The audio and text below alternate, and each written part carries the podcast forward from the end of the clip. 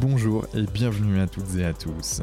Je suis Quentin Aoustin, passionné par le développement de l'humain et cofondateur de Canopé Human Experience, agence d'accompagnement en bien-être, santé et performance. Avec Génération Canopé, je vous propose d'aller à la rencontre de personnalités, artistes, sportifs, entrepreneurs ou spécialistes pour comprendre comment ils font pour être heureux, en bonne santé et performants et ainsi pouvoir vous en inspirer.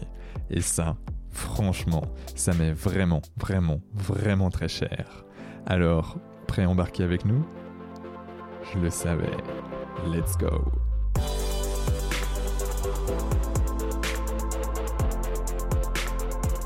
Je voulais juste vous dire que notre invité du jour, Éric Marlien, ostéopathe, écrivain, formateur et spécialiste de l'être humain, nous fait le grand plaisir de nous offrir une réduction de 10% sur l'ensemble de ses formations en ligne avec le code CANOPÉ, Q-A-N-O-P-E-E en majuscule. Vous pouvez ainsi vous former sur l'influence secrète de la musique, le nerf vague et la théorie polyvagale pour les accompagnants, mais aussi comment renforcer votre nerf vague et votre équilibre physique, émotionnel et mental, et même bien d'autres encore. Pour cela, il vous suffit d'aller sur le site internet www.geops-formation.fr dont vous trouverez le lien dans la description de l'épisode. Donc franchement, allez-y avec le code Q-A-N-O-P-E-E, en majuscule. Vous ne serez vraiment pas déçus. Maintenant, place à notre épisode du jour. Bonjour à toutes et à tous, ici Quentin Aoustin du podcast Génération Canopée et j'ai la chance aujourd'hui d'accueillir Eric Marlien. Eric Marlien, kinésithérapeute, ostéopathe, formateur en ostéopathie, euh, qui a eu euh, été euh, directeur pédagogique dans une école d'ostéopathie du côté d'Aix puis Avignon. enfin bref, il va nous raconter un peu qui il est et puis ensuite il est parti sur sur d'autres théories, théories polyvagales, hyperion. on verra ce que c'est, un peu tout ça. Et, en tout cas, je suis ravi de, t'accueillir, Eric. Sois le bienvenu. bonjour, et ben, merci de m'accueillir surtout. C'est un grand plaisir comment vas-tu aujourd'hui, Eric? Comment je vais? Ben, Tiens, je vais profiter de cette question pour essayer d'amorcer peut-être certaines pistes dans notre conversation d'aujourd'hui. Quand on répond à cette question, comment, comment je vais? Comment je me sens? Sur quoi on se base pour répondre à cette question? C'est un truc, on n'y pense pas parce que c'est tellement quotidien, ce genre de questions. Mais en fait, ça repose sur des, des choses qui se passent à l'intérieur, des éléments dont on n'a pas du tout conscience et qui ensuite font que, on développera après, mais on va euh, se raconter une histoire, on va avoir des émotions qui vont nous permettre de nous situer sur un axe, je me sens bien ou je me sens pas bien, plus ou moins quelque part. Il y a aussi une part des événements extérieurs. Et tout ça, on n'a pas conscience quand on répond. Et c'est intéressant de savoir pourquoi on répond. Je me sens bien ou je me sens pas bien, parce que ça nous permet d'enrichir de, compréhension et surtout de trouver des solutions. Ça, c'est le premier aspect, on pourra en parler, donc ça fera notamment en référence à la théorie polyvagale. Et puis il y a un deuxième aspect à cette question, à laquelle j'ai pas spécialement envie de répondre. Pourquoi? Parce que c'est une question, euh, euh, comme ma démarche, qui fait que petit à petit, j'oublie de me la poser. Elle m'intéresse moins. Cette question, elle pèse moins dans, dans, mon, économie de, vie. Et euh, quelle que soit la réponse, ça m'empêche pas de, de, cheminer, de faire ce que j'ai à faire. Et ça aussi, c'est un élément de, liberté quand, euh, quoi qu'il se passe, on peut rester euh, focalisé sur ce qu'on a à faire. Et donc, voilà, ça, ce sera peut-être un autre aspect de notre conversation. D'accord, une belle entrée en matière. Et, euh, et, si je te pose la question, comment tu te sens? Je me sens, attends que je m'interroge, ça va, tout est normal. Ouais, tout est OK. en fait, souvent, moins on se sent, et mieux on va quelque part, parce qu'il y a beaucoup d'informations du corps. Euh, notre corps envoie des messages à notre cerveau, des milliers, des milliers de messages à chaque instant. Et fort heureusement, l'immense majorité de ces messages doivent demeurer en dessous du seuil de la conscience, parce que ce sont des messages qui servent à la régulation, à ce qu'on appelle notre homéostasie, le maintien de, de, toutes les constantes de notre équilibre intérieur. Et souvent, quand on se sent pas bien, c'est qu'il y a des informations qui ont passé ce seuil de la conscience et qui sont en fait pas agréables et qui génère un état plus ou moins diffus parfois, qui fait qu'on répond bah, je me sens pas très bien. Ou parfois, bien sûr, dans d'autres cas, c'est pire, on se sent vraiment mal. Quoi. On peut avoir des mmh. douleurs, ou des, ça peut générer des états d'anxiété profonde. Donc en fait, euh, la plupart du temps, bien sûr, notre corps nous permet aussi d'avoir des informations agréables dans certaines circonstances précises, mais la plupart du temps, il vaut mieux pas sentir ce qui se passe dans le corps, parce que c'est là qu'on se sent mal. Donc c'est pour ça que si on déplace un peu le focus de sa conscience, euh, si on ferme un petit peu cette réceptivité, alors on se sent finalement, sans se, sans se le dire, mais on se sent mieux. Parce que une grande part, de, beaucoup de pathologies qui s'accompagnent de ce qu'on appelle une hyper-interoception, c'est-à-dire trop d'informations qui sont devenues conscientes et qui génèrent l'inconfort, des douleurs. Et en plus, le cercle vicieux, c'est que plus on est ensuite attentif à ces informations désagréables ou douloureuses, et plus les filtres euh, deviennent poreux, et plus on les ressent, et plus on se sent mal. Hmm. donc c'est... Et inversement, du coup, euh, parce, que, parce que moi, moi je suis, je suis quelqu'un hyper sensible et qui, euh, qui, qui, qui, est aussi très à l'écoute depuis pas mal de temps sur, sur mon corps, mais tant les choses mal que les choses positives. Mmh. alors peut-être que je suis peut-être pas à ton niveau de conscience de, de, de, ton corps, mais, mais moi je les accepte en tout cas et, et c'est complètement ok, même de ressentir des choses peut-être négatives au, au sein de mon corps. Et au contraire, ça me permet justement d'avancer et de mettre euh, des, choses en place euh, derrière. Tout à fait, je suis d'accord avec toi, à condition que ça n'envahisse pas la conscience, parce que bon, je vois beaucoup de patients tous les jours et qui, euh, toute leur conscience, finalement, une part de leur identité se construit autour de ces sensations désagréables. Hmm. Et c'est quelque chose qui, occasionne beaucoup de, de souffrance, finalement, et qui vient aggraver les états pathologiques qui sont réels, souvent, souvent mais parfois, non, il n'y a même pas, il y a rien d'organique, c'est juste des sensations. Et euh, le problème, c'est ça, c'est quand la conscience s'accroche à ça et s'identifie à ça. Et on dit plus, bah tiens, je sens une douleur dans mon estomac, une douleur dans mon genou. On dit, je, je suis malade, je, je suis pas bien, je suis. Donc c'est l'identification complète. Où il y a mmh. plus cet espace, de, cette distance, cette liberté. Il ne s'agit pas de refouler euh, son corps, mais il s'agit d'avoir cette distance. Car on utilise son corps, mais il ne faut pas être utilisé par son corps. Il ne faut pas que ça mmh. devienne tyrannique. C'est dans ce sens-là. Bien sûr, bien sûr. Mais, euh, mais c'est vrai qu'il y, y a, en effet, il y a, il y a deux côtés. Alors du coup, euh, toi, avec euh, ton métier, tu, tu, vois plus de gens qui, bah, tu me diras, en France, on a cette philosophie d'aller chez le médecin ou chez l'ostéo ou chez le kiné quand on a mal. or, il y a, y a d'autres pays du monde où justement on va en mode préventif. Mmh et ça, c'est assez intéressant justement de, de, pourquoi pas aborder dans, dans notre conversation ce sujet. mais il y a aussi euh, ce fait que euh, bah, moi je fais, je fais partie de, des gens qui qui ressentent ou qui vont en prévention d'eux euh, et donc et donc du coup juste pour ben pour pour aller mieux encore mieux et puis puis prévenir voilà les différentes pathologies ou maladies qui puissent potentiellement arriver mmh. et et donc, dans ces cas, j'imagine que tu as des personnes aussi qui arrivent et qui, veut, qui sont en mode positif et qui se disent, OK, euh, là, je ressens des choses positives. Comment je peux en avoir encore plus? Non C'est rare C'est plus rare. Hein. Les gens viennent surtout quand ça va pas. Hein. C'est ce qui est, tout à fait humain. Mais bon, euh, pour donner une, image aussi, par exemple, on a une voiture, il faut l'entretenir. On est tous d'accord là-dessus. Donc, il y a des surveillances, il y a des témoins. Quand un témoin s'allume, il faut, il faut y prêter attention ça signe un dysfonctionnement. Et puis, il faut faire des révisions. Il faut changer l'huile, etc., changer les pneus. Ça, c'est une chose, et c'est normal, et c'est bien. Euh, la personne qui, en revanche, passe une grande partie de son temps à aller au car wash, briquer sa voiture, chercher les produits pour le polish, tout ça, etc., et qui, finalement, utilise une grande part de son énergie et de son temps à simplement faire briquer sa voiture, qu'elle soit toujours plus belle, qu'il ne supporte pas qu'il y ait la moindre poussière dessus, ça, c'est quelque chose qui, qui, à mon avis, est, nuisible, qui, qui, ferme l'énergie à quelque chose de beaucoup plus créatif. La voiture, elle est faite pour nous déplacer. Si on en fait un, objet d'art ou même pire, une extension de soi-même, on est totalement identifié à ça. Là, je trouve ça dommage. Et c'est un petit peu ce que je voulais dire quand il y a cette attention trop importante au corps. Mmh. Ça dépasse certaines limites. Il y a, voilà, il faut que ce corps soit fonctionnel. Bien il faut sûr. prendre attention, mais si ça devient un objet de culte ou une identification complète, c'est-à-dire on, on, est son corps et rien d'autre, alors ça ferme les horizons de la conscience. Bien, bien, sûr, et ça peut provoquer, je pense en tout cas, des problématiques euh, d'estime de soi, d'image de soi. Euh... Narcissisme, etc. aussi, bien sûr. Ok. Euh, merci pour cette belle entrée en matière, Eric. euh, j'ai une question euh, relativement simple qui arrive derrière ce, cette petite intro. C'est qui es-tu, Eric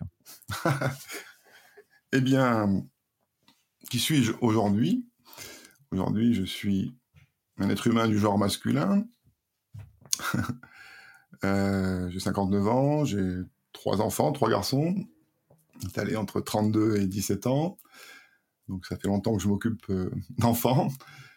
Et puis, je suis, bah, j'exerce toujours le métier d'ostéopathe en libéral et je suis enseignant, donc comme tu, l'as dit, depuis, le début de ma carrière, en fait, par le concours de circonstances, j'ai toujours fait les, deux, l'activité libérale et, l'enseignement, même si ça n'a pas été un choix d'enseigner, mais c'était voilà, des circonstances.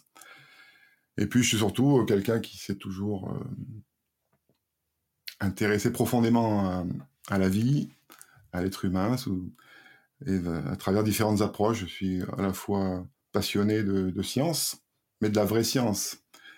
Celle des découvreurs, ceux qui ont l'esprit ouvert, qui s'interrogent, qui, remettent en question les certitudes.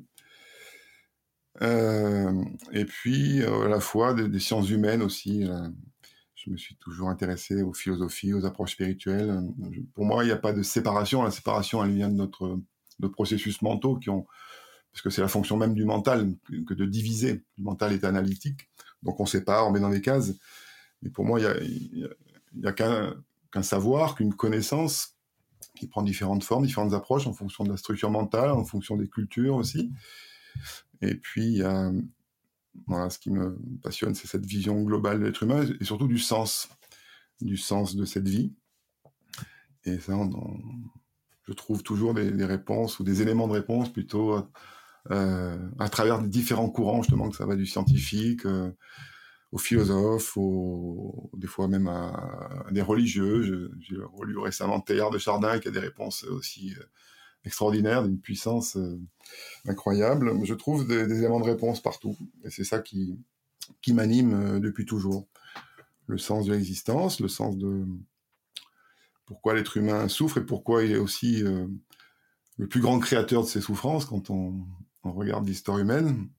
L'histoire aussi, c'est quelque chose qui m'intéresse beaucoup, de comprendre tous ces, développements au cours de l'histoire, tous ces, mouvements, ces différentes comment dire, approches politiques, euh, conceptuelles de l'existence à travers différentes civilisations, l'histoire des guerres, de pourquoi l'être humain est, obligé de passer par tout ça.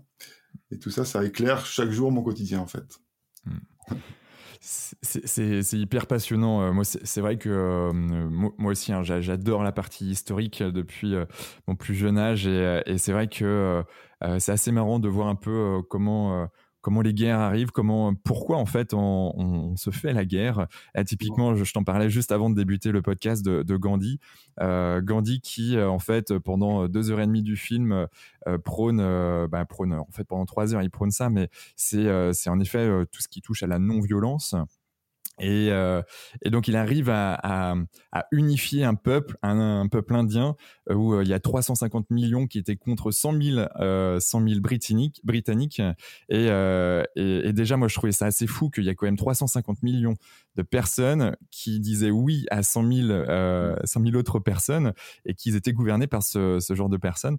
Je trouvais ça déjà complètement dingue. Et puis il y a aussi le, fait que Gandhi a réussi donc à unifier les, les, les, les, musulmans, les, les, musulmans et, euh, et puis les hindouistes pour euh, bah, pour faire un vrai peuple et en fait à la fin de ce ouais. film alors je fais peut-être un peu de je, je, suis en train de spoiler euh, tout, tout, le reste mais c'est hyper important de le comprendre c'est que bah, à un moment donné euh, ces peuples se séparent pour créer le Pakistan et, euh, et l'Inde et je trouve ça complètement dingue de quelque part faire une, une guerre non violente tous ensemble et se faire une, une guerre violente à l'issue de ces échanges-là avec les mêmes personnes euh, en aussi peu de temps. Je trouve ça complètement dingue, ça me donne même des frissons rien que d'en parler. euh, mais, euh, mais en fait, ça s'est répété à, à, maintes et maintes reprises en fait, dans l'histoire et, et, de comprendre ça, c'est complètement fou. Quoi. Ça montre que l'être humain d'abord est paradoxal, n'est pas simple, et puis l'état de la paix, c'est quelque chose, ça peut pas être simplement imposé ni, politiquement, puisque c'est quelque chose qui est généré à l'intérieur de nous-mêmes. Et voilà, malgré tous ses efforts, il arrive à quelque chose, une vraie partition, une vraie séparativité avec son cheminement de non-violence. Donc c'est pas tout le paradoxe des êtres humains, mais, d'ailleurs, ça moi, ça m'évoque aussi la, situation actuelle face à l'humanité, la France, mais aussi toute l'humanité est confrontée à quelque chose d'inattendu, ce virus, cette pandémie, et on arrive à aussi la séparativité, une partition dans les consciences, beaucoup d'opposition, beaucoup de violence, euh, les gens, je vois ça sur les réseaux sociaux, ne discutent plus, n'échangent plus mais euh, confronte des opinions de façon violente et sans jamais, sans plus entendre. C'est ça qui est, c'est l'être humain, c'est l'ego de l'être humain est séparateur et compétiteur par nature, puisque c'est Là, on parle un peu dans, tous les sens, mais, mais c'est complètement OK. Euh, quand on regarde l'histoire de l'évolution, justement, de la vie sur Terre, et puis qui a abouti à la création de, de l'être humain, euh, il y a une conscience grégaire au départ. On le voit dans les peuples plus primitifs. Il y a une conscience vraiment de groupe, mais avec euh, un sens de l'individualité, de l'identité qui est assez faible. Et peu à peu, l'évolution nous pousse à construire une identité beaucoup plus, euh, comment dire, intense, une individualité plus intense, et c'est vraiment l'ego qui arrive. Et cet ego-là, il est séparateur. Hmm. Et il est source de conflits, forcément. Alors petit à petit, il inclut autour de lui euh, euh, sa famille, euh, ses, proches, puis sa tribu, etc. Et peu à peu, on arrive à une conscience qui s'élargit. derrière cette individualité que l'évolution a produit à un moment donné, qui est, peut-être un, stade nécessaire mais très séparateur, petit à petit, il y a un mouvement vers l'inclusivité. Et on commence à inclure des groupes plus grands on a essayé, on a, créé la Société des Nations, et puis l'ONU, et puis ceci, puis on a essayé de créer l'Europe, avec toutes les difficultés que ça, représente, avec toutes les, bien sûr les dérives, puisque des fois c'est l'économie qui prend le dessus sur la vraie vision de cette inclusivité. Mais on tend vers ça. Et, mais forcément, il y a sans arrêt ces forces séparatives qui, sont dans notre propre euh, individualité, qui sont mmh. consubstantielles à notre ego, qui s'y opposent. Ceci dit, je suis, je reste totalement optimiste sur la flèche d'évolution, parce qu'il ne faut pas voir les choses à l'échelle de nos existences, il faut voir les choses à l'échelle de civilisation. Je reste totalement optimiste sur l'avenir de l'humanité, on, tend vers cette inclusivité, sans par contre euh, euh, faire disparaître le sens de l'individualité. On aura une individualité, une individualité de plus en plus construite, je dirais, de plus en plus centrée, mais qui pourra inclure le reste, l'ensemble, les autres c'est un mouvement sur lequel c'est un effort quotidien, et c'est un effort d'humanité quotidien, et, c'est ce qui m'inquiète le plus dans cette crise actuelle, c'est pas le virus, c'est pas le vaccin, c'est la séparativité qui existe entre les hommes. Mmh. C'est assez marrant justement cette vision égo euh, et, euh, séparation euh, de l'autre. C'est un, un, point que je n'avais pas forcément vu sous cet angle. Et, et, en tout cas, ce que, ce que je retiens, c'est des mots positifs sur l'inclusivité, sur l'envie de, de, de, de, de, faire du bien, en tout cas d'avancer dans une zone positive, dans un environnement et dans une, dans une vision positive, en tout cas du monde. Disons le mot vers le bien commun. Bien commun c'est le bien commun, c'est notre devenir presque obligatoire. On a l'impression que la flèche évolutive, elle, tend vers ce point-là, mais euh, pour y arriver, ben, il y a beaucoup d'histoires, beaucoup de difficultés, des, reculs, mais ce sont des reculs momentanés, ce ne sont pas des reculs euh, réels. Mais euh, on, y tend, mais peut-être qu'il faudra encore 100 000 ans, j'en sais rien, mais on y tend inexorablement. Et, selon toi, justement, pour accélérer ce mouvement, qu'est-ce qu'il faudrait? Qu'est-ce qu'il faudrait Prendre conscience justement des forces séparatives qui sont enfouies, insérées, enchâssées dans notre structure même d'individualité, les reconnaître, non pas les... Euh, sans, jugement, simplement comprendre ça. Comprendre qu'à chaque instant, on est mu par des, forces séparatives, où on se coupe de l'autre, où on veut plus que l'autre on, veut au dépend de l'autre même parfois.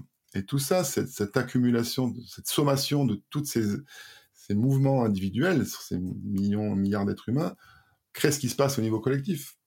Il faut être responsable déjà de, ce qui se passe en soi, être lucide, sans jugement, parce qu'encore une fois, c'est normal. On est passé par ce stade de l'ego, Et c'est quelque chose qui n'est voilà, qui, pas, pas le mal. C'est pour construire cette conscience humaine, cette conscience autoréflexive de l'être humain, il faut passer par ce stade de l'ego, stade d'unité isolée où on se sent le centre du monde. Hmm. On se sent le centre du monde. On se vit comme le centre de l'univers même.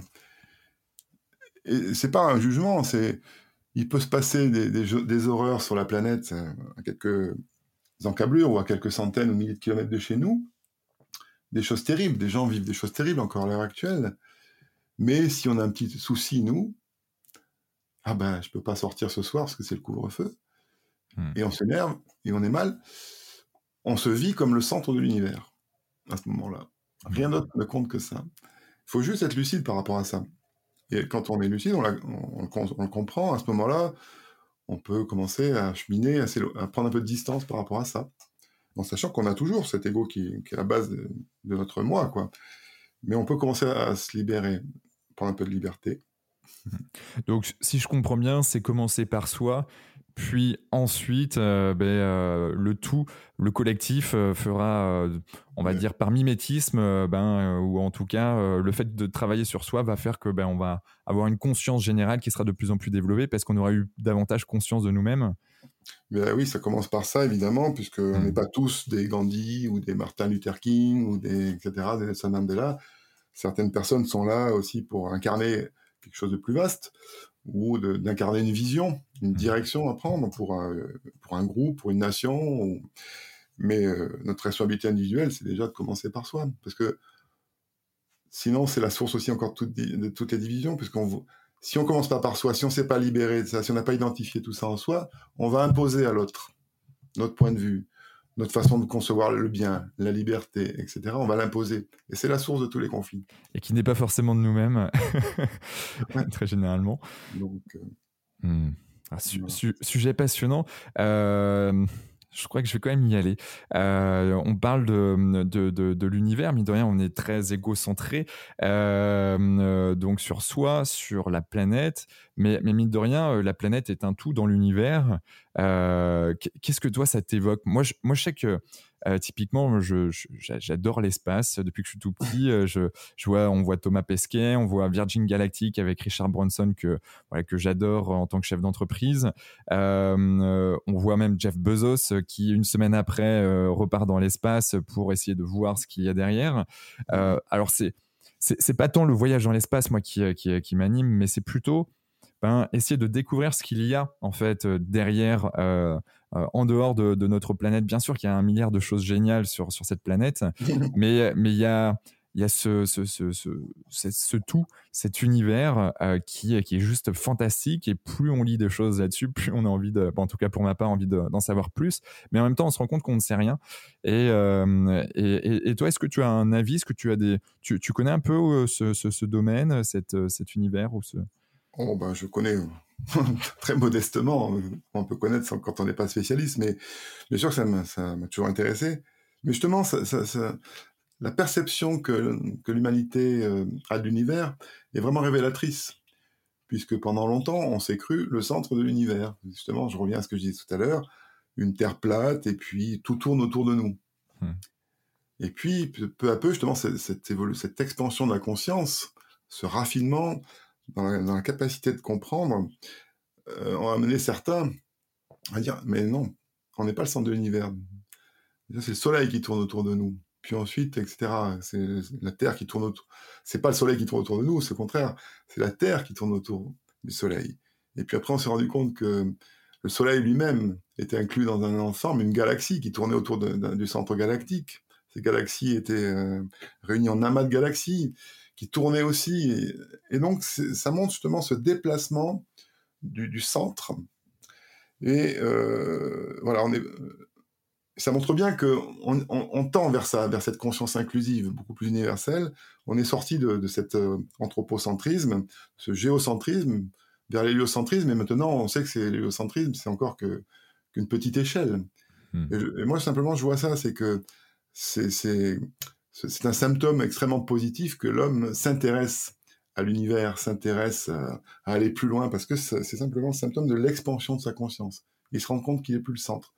Et on le fait au niveau collectif, mais ben, tous les individus doivent le faire aussi, parce que tout le monde n'en est pas là. Je parle même pas du fait que certains pensent encore que la Terre soit plate, mais ça, c'est juste presque risible à l'heure actuelle. Mais je pense que certains se vivent encore comme il y a quelques siècles, dans la conscience d'il y a quelques siècles. Je suis le centre de l'univers. Hmm. Je suis tellement important. il faut se libérer de ça. Et, là, j'ai aucun doute, hein, euh, même en France, on a, je pourrais citer quelques exemples juste euh, euh, pour avoir entendu en tout cas certains propos dernièrement. Mais ok, ouais, vaste sujet. Là, on, part presque dans, dans de, la géographie, de l'histoire, de la politique, de la, de la géopolitique et, même de la philosophie. bon, bon je sais pas si tu as les auditeurs ont 5 ou 6 heures devant eux, mais on va essayer de recentrer un peu le débat. on, va, on va recentrer bien sûr le débat. Euh, on va parler de la théorie polyvagale. Oui. Euh, sujet que tu connais euh, largement. Euh, et, et j'aimerais que, voilà, moi c'est quelque chose que j'ai découvert, si tu veux, il y a environ deux ans avec Ludovic Leroux. C'était en gros comment développer sa confiance en soi. alors même si la confiance en soi, il y a l'amour de soi, l'image de soi qui développe l'estime de soi. c'est comment développer ça par la théorie polyvagale. J'ai trouvé ça hyper intéressant. Et puis, euh, de par des recherches, de par des rencontres, ben, gentiment, euh, et notamment ces dernières semaines, on m'a amené vers toi, Eric, euh, sur, sur cette fameuse théorie polyvagale. Est-ce que tu pourrais, pour nos auditeurs qui ne connaissent pas du tout ce que c'est que la théorie polyvagale, commencer par déjà les bases et puis bah, gentiment comprendre, ok, c'est bien beau, on comprend comment ça fonctionne, mais à quoi ça sert? Mmh, mmh, mmh. Je vais essayer parce que c'est. Ah ouais. C'est pas que j'ai pas l'habitude de le faire, mais je le fais pour des publics euh, en général. C'est au moins une heure de conférence là-dessus pour les non initiés. Après, pour les professionnels, c'est beaucoup plus long. Ouais. Bon, je vais essayer de, synthétiser, de faire simple. Simplement, déjà, il faut savoir qu'on a un dans notre on a un système nerveux mhm. et une partie de ce, de ce système nerveux est ce qu'on appelle le système nerveux autonome, c'est-à-dire c'est tout ce qui gère les choses en dessous du seuil de notre conscience toute la régulation de notre corps, les battements cardiaques, la transpiration, l'ouverture des pupilles, euh, la digestion, si elle accélère, si elle ralentit, tout ce qui est automatique, la miction, hein, si on, la vessie se remplit, après ensuite on a envie de la vider, etc. C'est tout ce qui, a permis le développement évolutif des espèces, en fait, pour mettre des choses, pour assurer des fonctionnements de façon automatique, pour plus qu'on ait à s'en occuper. ça génère, ça consomme le moins d'énergie possible et surtout que ça libère la conscience pour d'autres choses. Et là, on a l'autre partie du système nerveux qui est le système nerveux volontaire de la vie de relation, qui nous permet de sentir le monde et puis d'agir dans le monde. Ça, en fonction de notre moi, comment on Alors ça, c'est le système nerveux autonome, et la théorie polyvagale parle du système nerveux autonome. On avait, euh, pour faire très simple, deux branches dans ce système nerveux autonome, classiquement, pendant longtemps, c'est comme ça que je l'ai appris, qui étaient complémentaires mais antagonistes. Par exemple, euh, on avait le système euh, parasympathique qui ralentit le cœur, qui accélère la digestion, pour donner l'exemple très simple, alors que l'autre branche, le système sympathique, accélère le cœur et euh, ralentit la digestion. Donc ce sympathique nous sert à agir. C'est un système de mobilisation. C'est notre énergiseur. Il nous donne de l'énergie pour, pour effectuer n'importe quel type d'action, de travail, et surtout aussi, dans l'évolution des espèces, pour se, pour se défendre face au danger. Soit se mmh. battre, soit fuir, mais donc on a besoin de pouvoir avoir le plus de sang possible dans nos muscles, le cœur bat très vite, on respire plus vite pour pouvoir mobiliser de l'énergie. Le parasympathique, lui, c'est tout ce qui permet de l'entretien du corps, la nutrition des cellules, la réparation, la croissance, la relaxation, la relaxation, le calme. Hmm. ça, c'était. Ensuite, la théorie polyvagale vient du fait qu'il y avait euh, dans ce parasympathique, il y a un nerf qui est très important, qui assure 90% des fonctions parasympathiques, c'est le nerf vague très à la mode. Si vous tapez nerf vague sur Internet, vous allez tomber sur des centaines de pages. Ce nerf vague, donc, c'était le, plus gros, plus grosse part du système parasympathique, mais il avait des fonctions paradoxales, des choses qu'on, ne comprenait pas très très bien. Jusqu'à ce que Stephen Porges, donc un éminent scientifique aux États-Unis, comprenne qu'il y, avait deux branches différentes dans ce nerf vague qui étaient vraiment, euh, qui avaient presque rien à voir, dans un sens et qui était apparu au cours de l'évolution des espèces à des moments très différents. La branche la plus primitive qui permet vraiment la survie, l'entretien, on disait quand un, animal hiberne, mais il y a le fonctionnement minimal hein, pour assurer des battements du cœur très lents, un minimum de température corporelle, etc. Et euh, ben, tout ce qui nous permet, en tout cas nous, chez nous, de, nous récupérer la nuit notamment.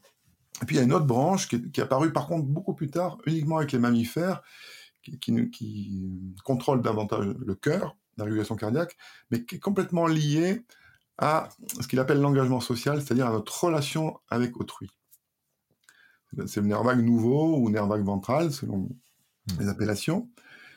Et c'est un nerf qui est complètement lié avec nos interactions euh, qu'on a avec les autres, c'est-à-dire qu'il va aussi engager d'autres fonctions neurologiques, d'autres nerfs, notre façon de regarder les, les autres, notre façon d'être regardé, notre façon, notre expression faciale, toutes les mimiques qu'on peut avoir qui, qui dénotent de notre état intérieur, notre façon d'écouter aussi, et puis qui sont, voilà, je ne vais pas rentrer dans trop de détails parce qu'après c'est complexe au niveau neurologique, mmh. mais cette branche-là du nerf vague, elle est au-dessus de toutes les autres, et c'est elle qui régule tout le reste, à condition qu'elle soit suffisamment performante.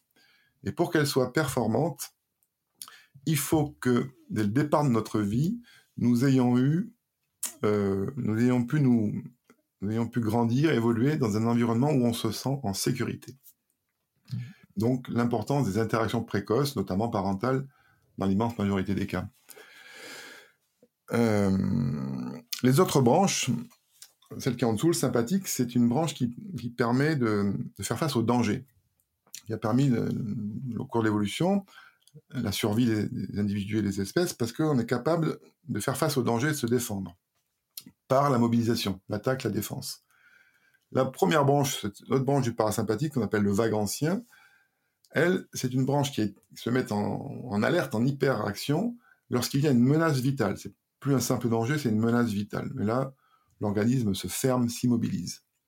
Pour faire simple, quand une gazelle est poursuivie par un guépard, par exemple, ou par un lion, c'est son système sympathique qui rentre en jeu, et elle va courir à fond, elle va avoir plein d'énergie, avec de l'adrénaline aussi, mais tout le système sympathique est hyper activé pour pouvoir avoir le plus de force musculaire, le plus d'endurance possible, et ne pas courir, pour s'échapper. Ou alors on va se battre, euh, nous si on est agressé, on peut essayer de se battre pour euh, mettre fin au danger. Mmh. Quand cette branche euh, fait défaut, ou si la gazelle est rattrapée, alors c'est la gazelle elle se fige, elle le lion l'attrape, elle se fige, elle est en état presque de mort apparente, c'est-à-dire le cœur va être ralenti énormément, la tension artérielle va baisser énormément, le sang va même se retirer en grande partie du cerveau, donc la conscience va se réduire, on va plus sentir plus rien. Donc c'est parce qu'elle est en menace vitale et c'est sa dernière chance d'adaptation. De faire la morte, en fait, ça peut lui laisser une chance de survie. D'abord, elle sent plus les douleurs, elle peut survivre blessée beaucoup plus longtemps. Si le lion est distrait, comme on le voit des fois, le chat qui a attrapé une souris puis qui regarde ailleurs, la souris peut repartir. Donc ce, euh, système nerveux se, définit, se construit depuis notre enfance, même déjà dans la période intra-utérine. Et selon les expériences qui sont vécues, eh bien, on va développer on peut développer une hypervigilance au danger si on n'a pas appris à, être dans un état de sécurité. Si l'environnement familial, aussi contextuel, il y a des enfants qui naissent dans une zone de guerre, par exemple, avec des bombes, tout ça, le sens de la sécurité n'est pas appris, n'est pas euh, implémenté dans notre système nerveux, on pourrait dire, et à ce moment-là, on est hyper vigilant au danger. Donc ça fait soit on va hyperactiver notre branche sympathique, et donc, ce sont les individus toujours hyper stressés, toujours hyper sur la défensive ou très agressifs, qui réagissent très vite. Est-ce que c'est lié avec le pessimisme? Parce qu'il y a des gens qui sont plus optimistes que pessimistes. Non, c'est. Euh, Là, c'est une hypervigilance du système nerveux. Donc, du coup, c'est purement scientifique. Au départ, c'est le système nerveux qui fait que bah, on est hyper vigilant. Hmm. Il y a une perception du danger qui est accentuée, qui est anormale. Le système nerveux, c'est au-delà de la conscience. On perçoit des dangers Là, il n'y en a pas. quand il y en a, il les perçoit, mais et on voit des gens hyper nerveux, hyper euh, colériques, par exemple. On voit ça en voiture très bien. Le moindre petit truc, euh, pas content, les gens s'énervent, se mettent dans des états pas possibles. Hmm. C'est cette branche qui est faite pour attaquer ou pour défendre. Et puis d'autres individus, malheureusement, c'est encore pire. Ils ont vécu euh, des états de menace vitale. Leur système nerveux a perçu qu'ils étaient en danger de mort. Et donc, dans la vie ensuite, euh, dès que les situations sont un peu plus complexes, alors ça va déclencher un signal dans le système nerveux, je suis en danger de mort, et la personne s'effondre au contraire, c'est le malaise vagal, c'est éventuellement l'évanouissement, la personne se fige, ça crée aussi à, moindre degré des états dépressifs. Une personne qui, par exemple, qui passe un examen, là les gens vont peut-être se reconnaître, les éditeurs vont peut-être se reconnaître, un examen ou parler en public, etc. Tout d'un coup, le cerveau, c'est le trou noir. C'est plus, même la personne qui a bien travaillé ses examens, c'est plus rien. Elle se fige, elle n'arrive plus à parler, elle a envie de s'évanouir. Et puis il y a des personnes qui veulent parler, lorsqu'ils sont en public, qui ont envie de fuir, de se mettre dans un trou de souris. Je, reprends, je me permets de te couper. Je reprends le fil par rapport à la gazelle. Euh, il y, a, une vidéo en tapant euh, gazelle euh, et, lion, par exemple, sur YouTube. En fait, on voit en fait tout ce que tu as, tout ce que tu as pu décrire tout à l'heure. Et à la fin, elle se met à trembler. Et, et du coup, est-ce qu'on arrive justement à, ce que tu es en train de dire, ou justement on est dans un état second, où on est en train de se régénérer, peut-être? Quand elle tremble, quand elle tremble, c'est qu'elle a été dans cet état le plus profond de menace vitale, et que hmm. c'est un moyen pour ressortir. Voilà. Mais ce que je veux dire, c'est ça, c'est que ce, conditionnement de notre système nerveux joue en permanence au fond de nous. Parce que notre système nerveux autonome, tout l'ensemble de notre système nerveux d'ailleurs, euh, check à chaque instant, vérifie à chaque instant les signaux de danger ou de sécurité de l'environnement. Et ça, c'est les bases neurobiologiques de notre fonctionnement. C'est ce que je disais tout à l'heure par rapport à la question comment je me sens. C'est ce que Porges, l'inventeur de la théorie polyvagale, a, a, baptisé la neuroception, c'est-à-dire, c'est rien à voir avec la conscience, c'est cet état du système nerveux qui, vérifie en chaque instant est-ce que je suis en sécurité, est-ce que je suis en danger de mort, ou, enfin, est-ce que je suis en danger, ou est-ce que je suis en danger de mort. Ça n'a rien à voir avec la conscience, c'est comment on s'est structuré dès le départ de notre vie. Et ça, ça joue dans l'état dans lequel on se sent, parce que si on n'a pas du tout conscience de ce qui peut se passer, il peut y avoir des tas de signaux. Parfois, c'est une voix, une attitude corporelle, un bruit, qui va déclencher une alerte du système nerveux ou un environnement, un contexte. Comme aujourd'hui, la pandémie, chez les, plein de gens, les psychologues, les psychothérapeutes en témoignent, plein de gens vont très mal parce que cette situation détermine dans leur système nerveux ah, je suis en danger ou je suis en danger de mort. À ce moment-là, ça va déclencher le fonctionnement propre à chaque branche, soit c'est du sympathique, soit c'est du vague dorsal, soit je suis hyper activé, hyper nerveux, tout ça, soit au contraire, je me replie, je me fige, je me confine même à l'intérieur de moi-même, tout se ralentit. Et donc c'est ça dont on n'a pas conscience, c'est qu'ensuite on se construit une histoire en fonction de cette perception de notre système nerveux. Alors on va dire ah je me sens pas bien, je me sens nerveux, je me sens en colère, je me sens complètement euh, vidé, dépressif, je me sens coupé, je me ferme. C'est l'histoire qu'on se raconte après. Il y a le mental, le fonctionnement mentaux, les processus mentaux sont activés et euh, ça génère aussi des états, des sentiments et des états émotionnels. C'est pour ça que c'est important de savoir pourquoi je me sens bien, pourquoi je me sens pas bien, qu'est-ce qui se passe? Mmh. essayer de retrouver, de reprendre, de remettre de la conscience sur des fonctionnements neurologiques qui sont permanents, sous-jacents, et qui se sont mis en place, dessinés dans leur façon de réagir depuis notre temps d'enfance. C'est ça l'intérêt, des, un des intérêts de la théorie polyvagale, c'est de comprendre ça et de pouvoir ajuster des stratégies thérapeutiques, notamment en psychothérapie. Mmh. et, dans un traumatisme, le traumatisme, c'est une chose, c'est l'événement. Mais l'événement, il pèse pas de la même façon chez Pierre, chez Paul ou chez Françoise. On voit, même, dans, même dans des événements très durs, comme euh, les personnes qui ont été victimes de viol ou de terrorisme, il y a des gens qui finissent complètement effondrés dans le syndrome psychotraumatique, qui sont complètement figés, en figement complet. C'est cette branche la plus profonde du système nerveux qui a été hyperactivée. Chez d'autres, ça va les mettre en sympathique, ils vont être hyper nerveux. Hmm. être très tendu, etc. Et puis chez l'autre, il y a une phase d'adaptation, évidemment, de choc, bien sûr, mais qui vont sortir de cet événement euh, intègre, quelque part. Hmm. Et comment on travaille là-dessus? Voilà, j'ai un traumatisme, j'ai un trauma. Comment, euh, grâce à, ce que tu viens de nous, nous dire, je peux euh, peut-être pas extraire ce trauma, mais, mais faire que je vive mieux avec, avec ça au fond de moi? Ouais. Bon, il y a déjà beaucoup de méthodes qui ont été développées et qui sont très très bien, hein, comme le MDR, euh, mmh euh, qui est bien connu. Le FT également, peut-être Le FT, bien sûr, plus récemment, le FT. Ces méthodes vont, vont aider le système nerveux à digérer, à intégrer le traumatisme, mmh. à se réapproprier. Parce qu'un traumatisme, sa définition, pour moi, c'est quand une énergie, ici c'est l'événement extérieur, est bloquée et verrouillée, n'est pas mise en circulation dans l'ensemble du fonctionnement de la personne, et donc euh, ne, peut, ne, peut, pas digéré, ne sert pas à le construire. Hmm. Parce qu'un traumatisme peut nous aider, peut nous construire, nous rendre plus fort même, si on l'a intégré. Donc quand c'est figé comme ça, il y a ces méthodes-là. L'intérêt de la théorie polyvagale, c'est de, de comprendre que c'est pas ce qu'on se raconte qui est important. C'est ce qui a été vécu. C'est ce qu'a ce enregistré le système nerveux. Je donne un exemple que je donne souvent parce qu'il est, il est assez euh, il, est, éloquent. J'avais vu une jeune femme qui avait subi un, viol, malheureusement quelque chose de très fréquent. Et euh, se racontait une histoire, bien sûr, par rapport à ça. Mais les mots qui, étaient plus en relief dans son histoire, c'était la honte et la culpabilité. On pourrait se dire, mais honte de quoi? Elle a subi un viol, euh, coupable de quoi? C'est comme ça que, son histoire, ses processus mentaux, émotionnels ont, reconstruit le, truc. Pourquoi? Parce que justement, en lui faisant comprendre que c'était pas elle en tant que sujet, mais que c'était son système nerveux qui est le fruit de l'évolution des espèces, sur lesquelles, évidemment, euh, elle n'est pas responsable. C'est des, des, réponses stéréotypées. Elle, elle l'a vécu comme menace de mort. Et menace de mort, on se fige. Et les émotions, les sentiments qui sont très liés à cet état, ça on a fini par le comprendre, c'est la honte. On a honte en fait de cette fermeture au monde, de cette coupure, de cette impuissance, de ce renoncement.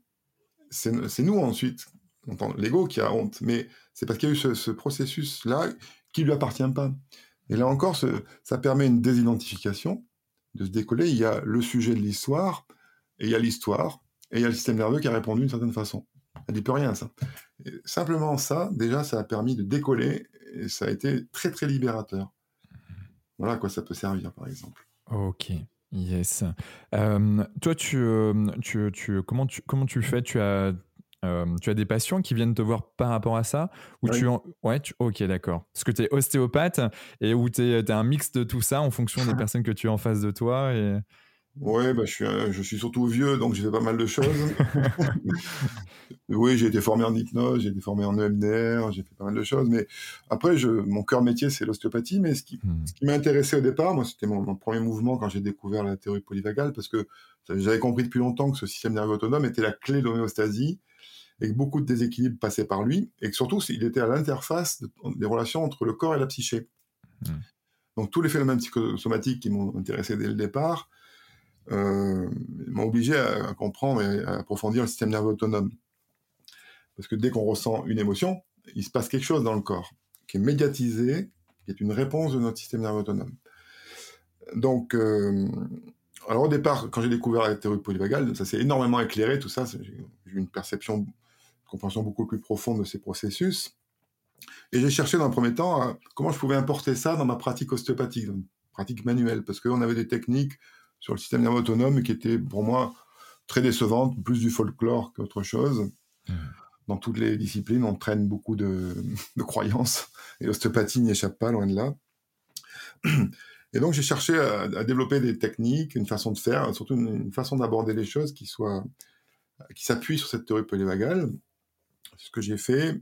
Mais comme je suis toujours intéressé, j'ai choisi l'ostéopathie au départ de ma vie, euh, pour un concours de circonstances, j'aurais pu choisir la psychologie ça, ça dépend. Cela a été le fait des, rencontres en fait que j'ai faites. Mais j'ai pas de préférence dans tout ça. Hmm. Euh, et donc j'ai écrit euh, ce livre sur la théorie polyvagale et en fait j'ai mis dedans beaucoup de choses que j'avais compris, étudiées en, psychologie aussi, faire un peu le pont entre les, pour les problèmes, par rapport aux phénomènes psychosomatiques. Et, euh, et finalement, ce livre a eu encore plus de succès auprès des psychothérapeutes que des ostéopathes parce que c'était au cœur de leur, problème, de leur problématique. Puisqu'aujourd'hui, on parle beaucoup euh, du traumatisme, du psychotraumatisme, et ça donnait un éclairage vraiment encore beaucoup plus pointu que ce qui existait précédemment. Et donc, ce livre s'est énormément euh, diffusé dans le monde de la psychothérapie, mais ça m'a amené à. Donc, euh, j'étais invité à, créer des formations. J'ai essayé d'imaginer des formations pour les psychothérapeutes, différentes de celles que je faisais pour les ostéopathes, mmh. avec donc des applications pratiques différentes. Donc, il est vrai que selon le cas, je peux, je peux prendre en charge aussi plus ou moins ces dimensions psychiques, mais je ne me sens pas comment dire, je ne suis pas tout puissant, donc je, déjà j'ai mon épouse qui est hypnothérapeute. D'accord. Je peux collaborer, et puis j'ai d'autres, un réseau aussi de gens à qui je peux m'adresser, des personnes très compétentes à qui je peux m'adresser également. Mmh du, coup, pour les, personnes qui veulent euh, aller voir ce livre, c'est le système nerveux autonome de la théorie, polyvagale au développement psychosomatique. Euh, psychosomatique, du coup, est-ce que tu veux bien nous, en parler peut-être un peu plus? Et puis après, il y a encore d'autres sphères que j'ai envie d'explorer avec toi. Euh, mais, la relation, justement, on, peut la, voir en tout cas ou la sentir avec ce que tu viens de nous dire, mais, mais quelque chose de, peut-être de plus concret? Bon, bah, déjà, il y a, hum, psychosomatique, c'est quelque chose qui a, intéressé beaucoup de, gens, beaucoup d'auteurs, beaucoup de courants. Mmh. Il y a des approches qui ont été faites en psychanalyse déjà depuis très longtemps, des approches en psychophysiologie aussi depuis très longtemps, avec les travaux de Franz Alexander, par exemple. Il y a des approches un peu plus farfelues aujourd'hui, qu'on voit ici et là, avec beaucoup de boîtes à tiroirs. Vous avez euh, tel problème émotionnel, donc c'est tel conflit émotionnel, c'est tel symptôme. Des sujets que j'ai étudiés en profondeur il y a très longtemps. Euh, mais qui m'ont sur lesquels je me suis éloigné parce que ça manquait vraiment de. C'est des choses qui simplifient, c'est pour les paresseux, disons, qui n'ont pas envie de réfléchir beaucoup. Ça manquait de fond un peu. Bah oui, c'est un peu magique. Par contre, ce qu'on sait, c'est que, là, ce qui est très établi, c'est que dès que l'on est dans un état intérieur euh, difficile, qu'on assume mal, il y a une répercussion via le système nerveux dans tout de suite. C'est immédiat. Hmm.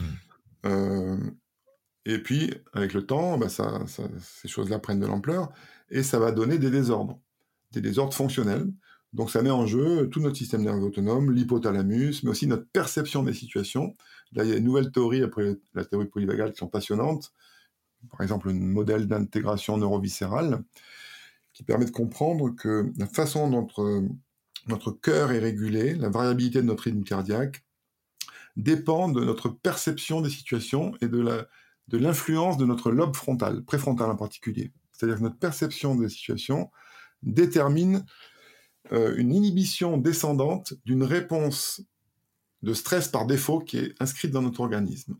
On est fait comme ça parce que l'évolution des espèces, c'était le moyen, c'était la, chose la plus performante, c'est-à-dire que on est fait pour répondre au stress par défaut. Hmm. Pour un oui, pour un non, c'est-à-dire qu'il valait mieux, pour faire un exemple très simple, en voyant une branche par terre, il valait mieux croire que c'était un serpent, parce que ça l'entraînait des réactions, un comportement de, protection. Mhm. Alors qu'à l'inverse, si on voit un serpent et qu'on croit que c'est une branche, c'est pas très performant en termes de, de, survie. Donc on est fait pour réagir au stress par défaut. Mais l'évolution chez les mammifères et notamment chez l'être humain, avec cette conscience de conscience, a, énormément euh, développé notre, nos lobes frontaux, notamment les lobes préfrontaux. Et donc on est capable par la, par la conscience, par la raison, par des processus euh, beaucoup plus élaborés, d'inhiber cette réponse, mmh. à condition d'avoir construit un système de sécurité, de se sentir en sécurité. À ce moment-là, on inhibe toutes ces réactions qui, sont des réactions neurobiologiques, hein, qui mettent en jeu le système nerveux autonome, le système nerveux euh, hormonal et le système nerveux immunitaire. Mmh. Donc dès que tout ça n'est pas bien régulé, c'est la porte ouverte à tous ces problèmes, désordre du système nerveux autonome, du système hormonal, du système immunitaire, et donc, petit à petit, au début, des symptômes fonctionnels, des problèmes récurrents, des douleurs, des fatigues, des insomnies, des ceci, des cela, et peu à peu, la porte ouverte à des maladies.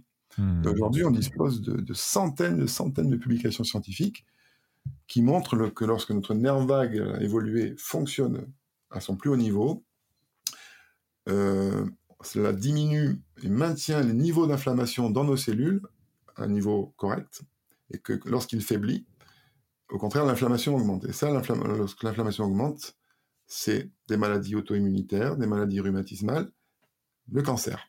Hmm. Le cancer. Donc on sait aujourd'hui que euh, quelqu'un qui arrive à maintenir son nerf vague à un bon niveau euh, prévient le cancer, tu parlais de prévention tout à l'heure, et même chez, chez les cancéreux, il y a eu des études qui ont montré que simplement par des pratiques de cohérence cardiaque de respiration, donc de renforcement du nerf vague ventral, on diminuait la progression et l'évolution des métastases chez les mmh. cancéreux. Et les cancéreux meurent des métastases la plupart du temps. Yes. Donc c'est fondamental. Ça, c'est la psychosomatique déjà éclairée aujourd'hui scientifiquement. Euh, on a tous les, les, outils et toutes les connaissances pour le faire. Après, eh bien, on peut aller plus loin, on peut affiner pourquoi tel type de vécu entraîner plutôt telle pathologie plutôt qu'une autre. Hmm. Le fondement, il est là, il est, il est documenté aujourd'hui.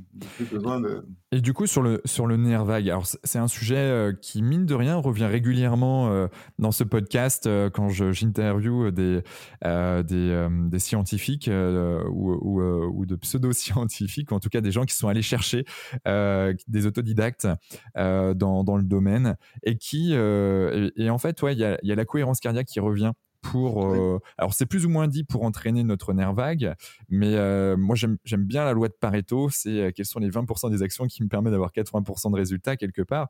Et j'aime bien citer la cohérence cardiaque parce que il y a notamment le docteur David O'Hare qui a, qui a développé le 3-6-5, trois mmh fois par jour, 6 inspirations, 6 expirations par minute pendant 5 minutes. moi, ça fait plus d'un an que j'utilise cette technique tous les jours. Franchement, je, je, je, vois vraiment des, des énormes bénéfices.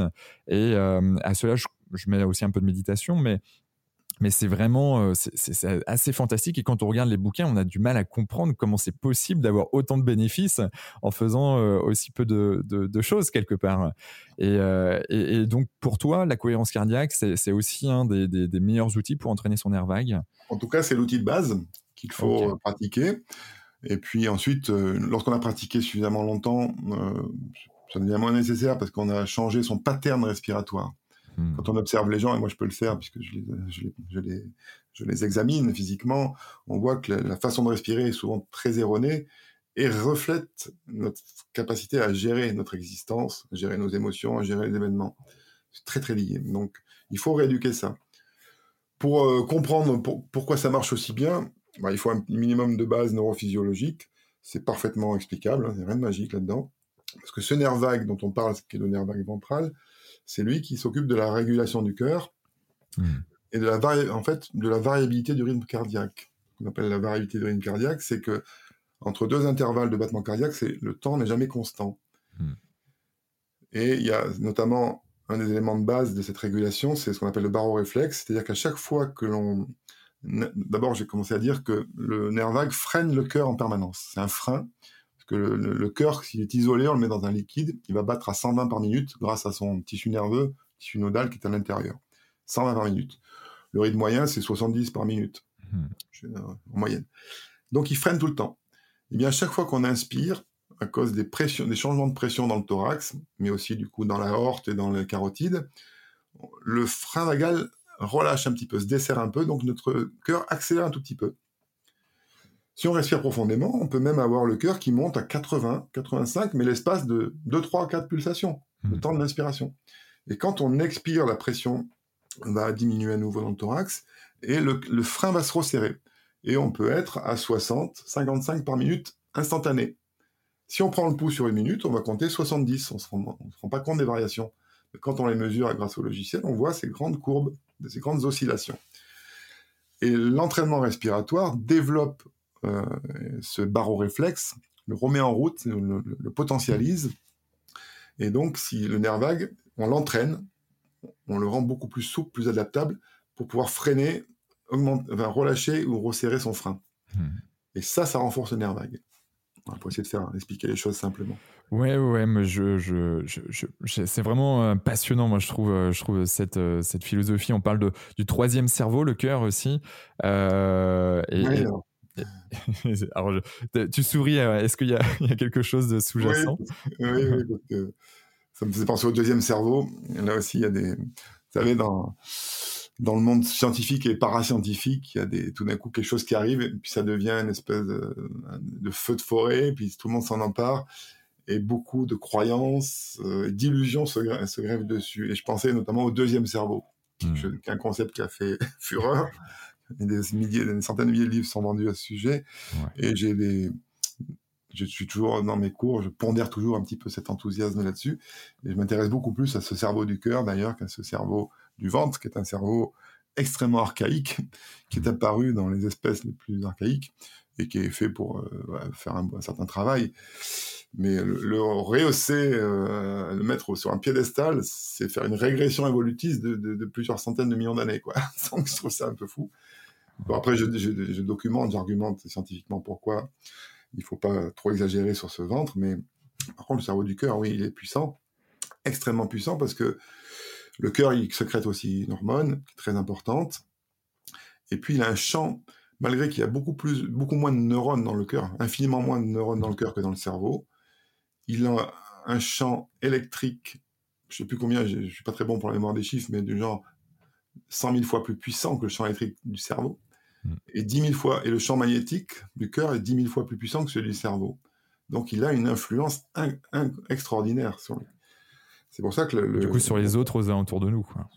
oui, aussi. Parce qu'il y a des champs, bien sûr, qu'on pourrait parler des, champs d'énergie autour de nous. Mais euh, donc c'est pour ça que c'est important. Mais la cohérence cardiaque, elle est encore plus performante si on associe une visualisation. Parce que euh, il faut, comme je disais tout à l'heure, euh, l'importance de, notre cortex, de notre lobe préfrontal chez l'être humain, donc évoluer, c'est le fruit de l'évolution, et c'est dans ce sens-là que ça va. Et donc il faut qu'il y ait cette inhibition qui vienne du cerveau. Et les processus imaginatifs de visualisation et d'intention générés, sous-tendus par ce cerveau. Moi, je suis pas forcément matérialiste. Pour moi, le cerveau explique le comment, pas le pourquoi. Mais bon, c'était entre parenthèses. Eh bien, vont potentialiser tous ces effets énergétiques. Donc, la cohérence cardiaque, moi, je la prends toujours avec une petite visualisation particulière pour la rendre bien plus performante sur tous les plans. Parce que faut pas, je ne vise pas que le, niveau physiologique, je vise l'ensemble de la conscience. Hmm. Parce qu'avoir un corps en très bonne santé, avec une conscience qui est la conscience d'un escargot, c'est pas très intéressant on est J'ai rien contre les escargots. on a un corps, un système nerveux aussi évolué, c'est pour euh, abriter une conscience beaucoup plus large. Bien sûr. Et, du coup, je, reviens sur cette visualisation. Qu'est-ce que tu visualises euh, concrètement? Est-ce que c'est toujours la même ou c'est euh, Bon, déjà, oui, je donne un premier exercice. Après, j'ai beaucoup d'exercices dans les formations que je propose. j'ai plein, plein d'exercices de différentes natures pour aller toujours plus loin. Mais dans la cohérence cardiaque, ce que je propose, c'est de pendant que l'on inspire, alors déjà toujours inspirer, de souffler par le nez, jamais par la bouche, pour aussi des raisons neurologiques euh, trop compliquées à développer ici, mais toujours par le nez, sauf si on a le nez bouché, bien sûr. C'est assez marrant parce que quand j'ai lu le bouquin il y a, peut-être un an de, du docteur David O'Hare, et, lui, en fait, dans son bouquin, il dit d'inspirer donc par, euh, par le nez et expirer en faisant vibrer les lèvres. Euh, alors, c'est peut-être une autre technique. Hein, qui... Une autre technique qui peut avoir ses intérêts de faire vibrer les lèvres. Ouais tout à fait. Il y a des, techniques vocales qui sont intéressantes pour le nerf vague aussi, hmm. dont je parle par ailleurs. Mais au départ, il faut commencer par le nez. D'accord. Parce que j'ai vu beaucoup de gens, je me base sur le fait que j'ai vu beaucoup de gens qui ont des difficultés à respirer correctement et quand on leur propose rien que ce rythme-là, ils s'étouffent. Hmm. Et donc, ce qu'il faut, c'est que il faut que le flux aérien dans les fosses nasales soit le plus doux possible. Ok. que ça fasse le moins de bruit possible. Parce qu'en fait, ça génère, c'est un autre sujet, on peut en parler sur l'audition, sur, les sons, ça génère des fréquences très très élevées, dont la plupart ne sont même pas audibles, parce que l'air tourbillonne dans les fosses nasales, parce qu'il y a des petits cornets euh, qui sont faits pour ça, pour faire tourbillonner l'air, au départ pour le réchauffer, pour l'humidifier, filtrer les poussières. Mais ça va générer des sons de très haute fréquence qui vont avoir un effet très subtil sur ce nerf vague et au-delà du nerf vague. Et donc, euh, en faisant ça, en proposant aux gens de, respirer très lentement, enfin, avec un flux très doux dans les fosses nasales, en faisant le moins de bruit possible et à l'inspiration et à l'expiration, eh bien, ça leur permet de, gérer plus facilement. Et de, de, trouver un rythme qui soit plus confortable, alors que certains, ça les angoisse et ils s'étouffent. Donc je démarre de là. Après, il y a d'autres techniques qu'on peut faire pour des, avec des objectifs plus spécifiques, où là, on peut faire effectivement vibrer, faire des tas de choses avec les lèvres. Ah, Mais le nez, c'est très important, parce qu'en plus, il y a une innervation des fosses nasales qui va vraiment renforcer le vague ventral. Hmm. Et en plus, je fais expirer plus lentement que l'inspiration pour activer, engager davantage ce nerf vague, puisque comme je le disais, pendant l'expiration, le frein vagal se resserre. Donc je propose, moi, au lieu de 5-5 ou 6-6, je propose 4-6. 4 à l'inspiration, 4 secondes, 6 à l'expiration. Avec même si possible une pause d'une ou deux secondes entre les deux. Mhm. Et pour la visualisation, donc pendant l'inspiration, je demande à la personne de visualiser l'air qui pénètre dans ses fosses nasales puis dans sa cage thoracique comme de la lumière. Une énergie lumineuse, plutôt blanc doré. Ensuite, il y a deux variantes. On peut pendant l'expiration, leur dire tout ce qui vous encombre, toutes vos tensions physiques, émotionnelles, mentales, vous les visualisez comme une fumée, un brouillard qui s'échappe par vos narines et qui va se disperser, se dissoudre dans l'atmosphère pendant quelques minutes. Donc chaque inspiration, on amène de la lumière dans son thorax, autour de son cœur. Chaque expiration, on évacue ces tensions sous forme de, fumée ou de brouillard. Hmm, et puis une deuxième phase très puissante, on continue à, inhaler de la lumière, mais durant chaque expiration, on voit cette lumière, cette énergie. On voit, mais on pas obligé de voir, tout le monde n'arrive pas à visualiser exactement. Où on, fait comme si on, ressent, on imagine, on vit que cette lumière diffuse petit à petit dans tout notre corps, jusqu'au bout des, doigts, jusqu'au bout des pieds, dans la tête, dans le cerveau. Mais lentement, chaque expiration, ça va un peu plus loin. Et cette énergie lumineuse vient vitaliser, animer, euh, purifier tout notre corps. Et ça, ça rend la cohérence cardiaque dix fois plus puissante. Ok. C'est vrai que dans, certaines méditations, on a ce genre de, euh, de visualisation qui est proposé. Euh, mais, mais dans la cohérence cardiaque, je n'avais pas entendu ça et je mmh. pense que je vais, je vais le tester dès aujourd'hui. Ouais, Vraiment, c'est beaucoup mieux. Puis ça, ça, occupe la pensée mmh. aussi. Enfin, ça, ça, apprend aussi quelque chose de très important et que beaucoup de gens manquent c'est la concentration. Ça. C'est-à-dire que les gens vont vous dire oh, au bout d'une minute, ça y est, je pense à autre chose. Ben, ok, c'est normal au début. Eh bien, vous, avez pensé à autre chose. Dès que vous avez conscience que vous pensez à autre chose, vous revenez sur votre visualisation, sur votre respiration et sur votre visualisation. Et tant pis, vous revenez, vous me remettez sur ces rails autant de fois que nécessaire.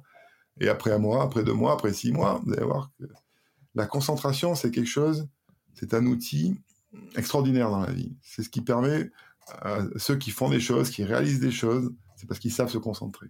Hmm. Complètement. Euh, j'écoutais un podcast sur Génération Do It Yourself de Mathieu Stéphanie où euh, il y a Nicolas Aignon. Je ne sais pas si, euh, si ça te parle. Qui, qui, a, qui, ressemble beaucoup à toi d'ailleurs, qui est allé explorer plein de domaines, tant dans la spiritualité que dans la neurobiologie.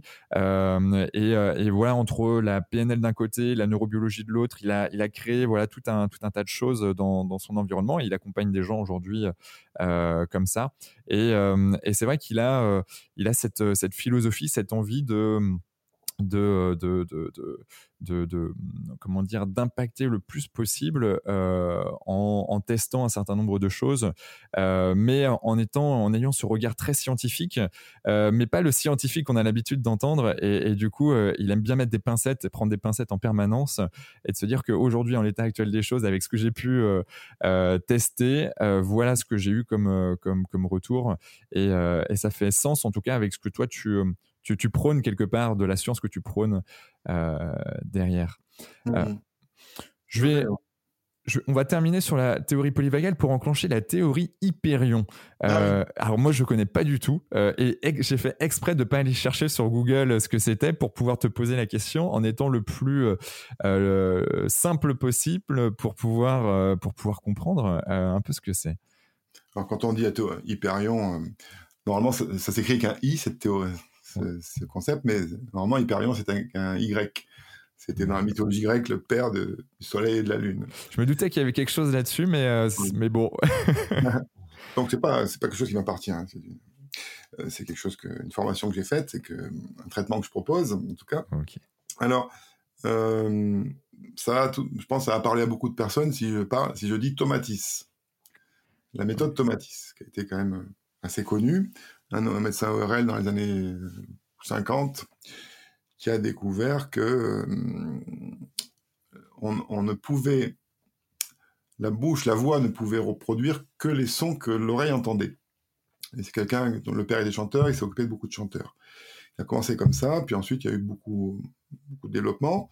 C'était un gars génial, euh, comme tous ces gars découvreurs un petit peu mégalo, un peu qui supportaient pas la controverse, mais qui a, vraiment ouvert une voie extraordinaire. Aujourd'hui, la méthode Tomatis continue. Mais entre-temps, euh, bah, il y a eu des évolutions. Il y a d'autres médecins qui se sont euh, penchés dessus, qui ont appris, et puis qui ont, raffiné, qui ont débarrassé certains concepts, euh, certains concepts qui étaient erronés, ce qui n'enlève rien au génie de, Tomatis, mais forcément, tous les découvreurs, il y a des, voilà, se trompent sur certaines choses, surtout avec les connaissances qu'il avait à l'époque, c'est déjà fabuleux ce qu'il a pu faire. En fait, ce qui se passe, alors, donc, il y a eu quatre ou cinq générations ensuite de, d'évolution. Et la méthode Hyperion, c'est la dernière génération sur ces processus.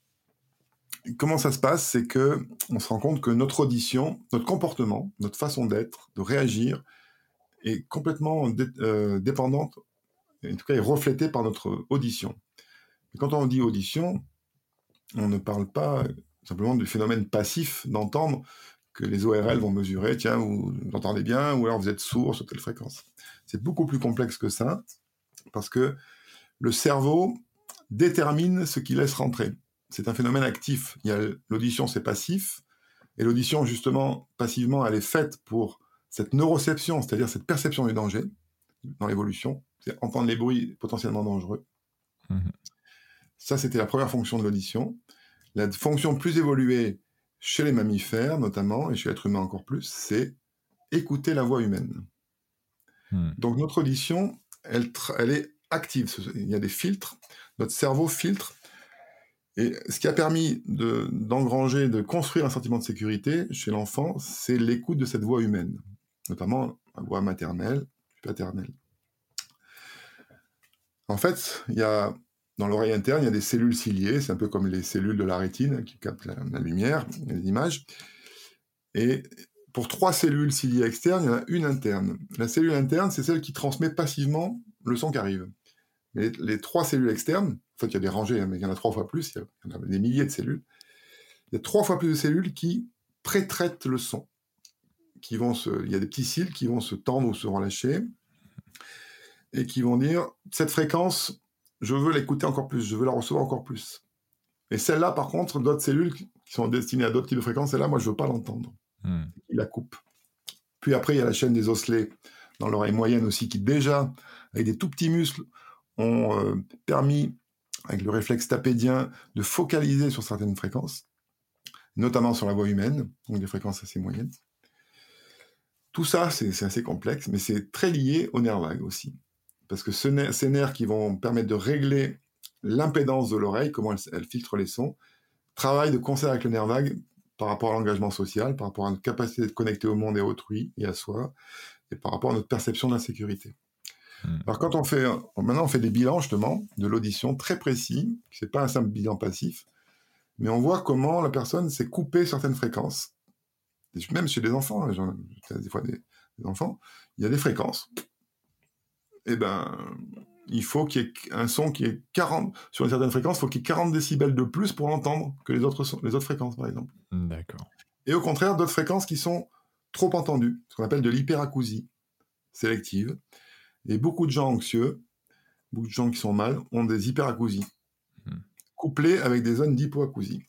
Donc on fait un bilan précis entre oreille droite et oreille gauche, c'est pas pareil souvent.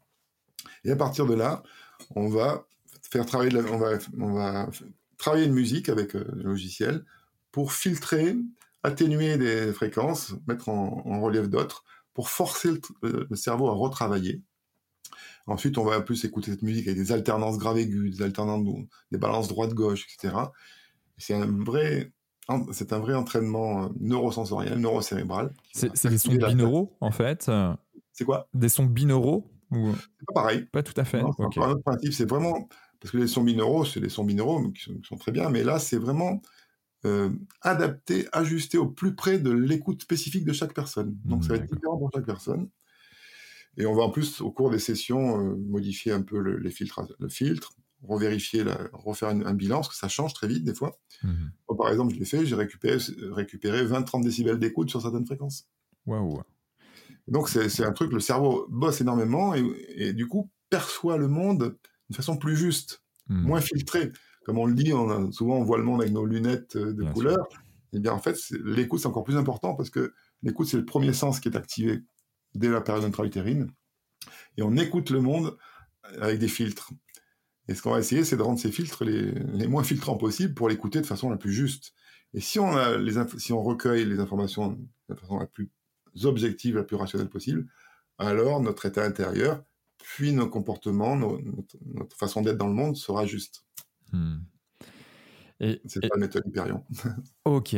Ben, ça a l'air d'être assez, assez fantastique et, je, en effet, je peux voir en tout cas les parallèles, les nombreux parallèles qu'on peut avoir entre le, les problèmes psychologiques et, et l'audition derrière. Et, et là, je, toujours sur le podcast Génération Do It Yourself, il a, Mathieu Stéphanie a reçu plusieurs personnes, euh, de, des, coachs ou des accompagnateurs comme, euh, comme, euh, comme, comme toi, par exemple. et, il faisait référence à une personne qui avait eu un, qui a eu un, qu'on appelle ça, une, un acouphène, mais, mais un, oui, exactement.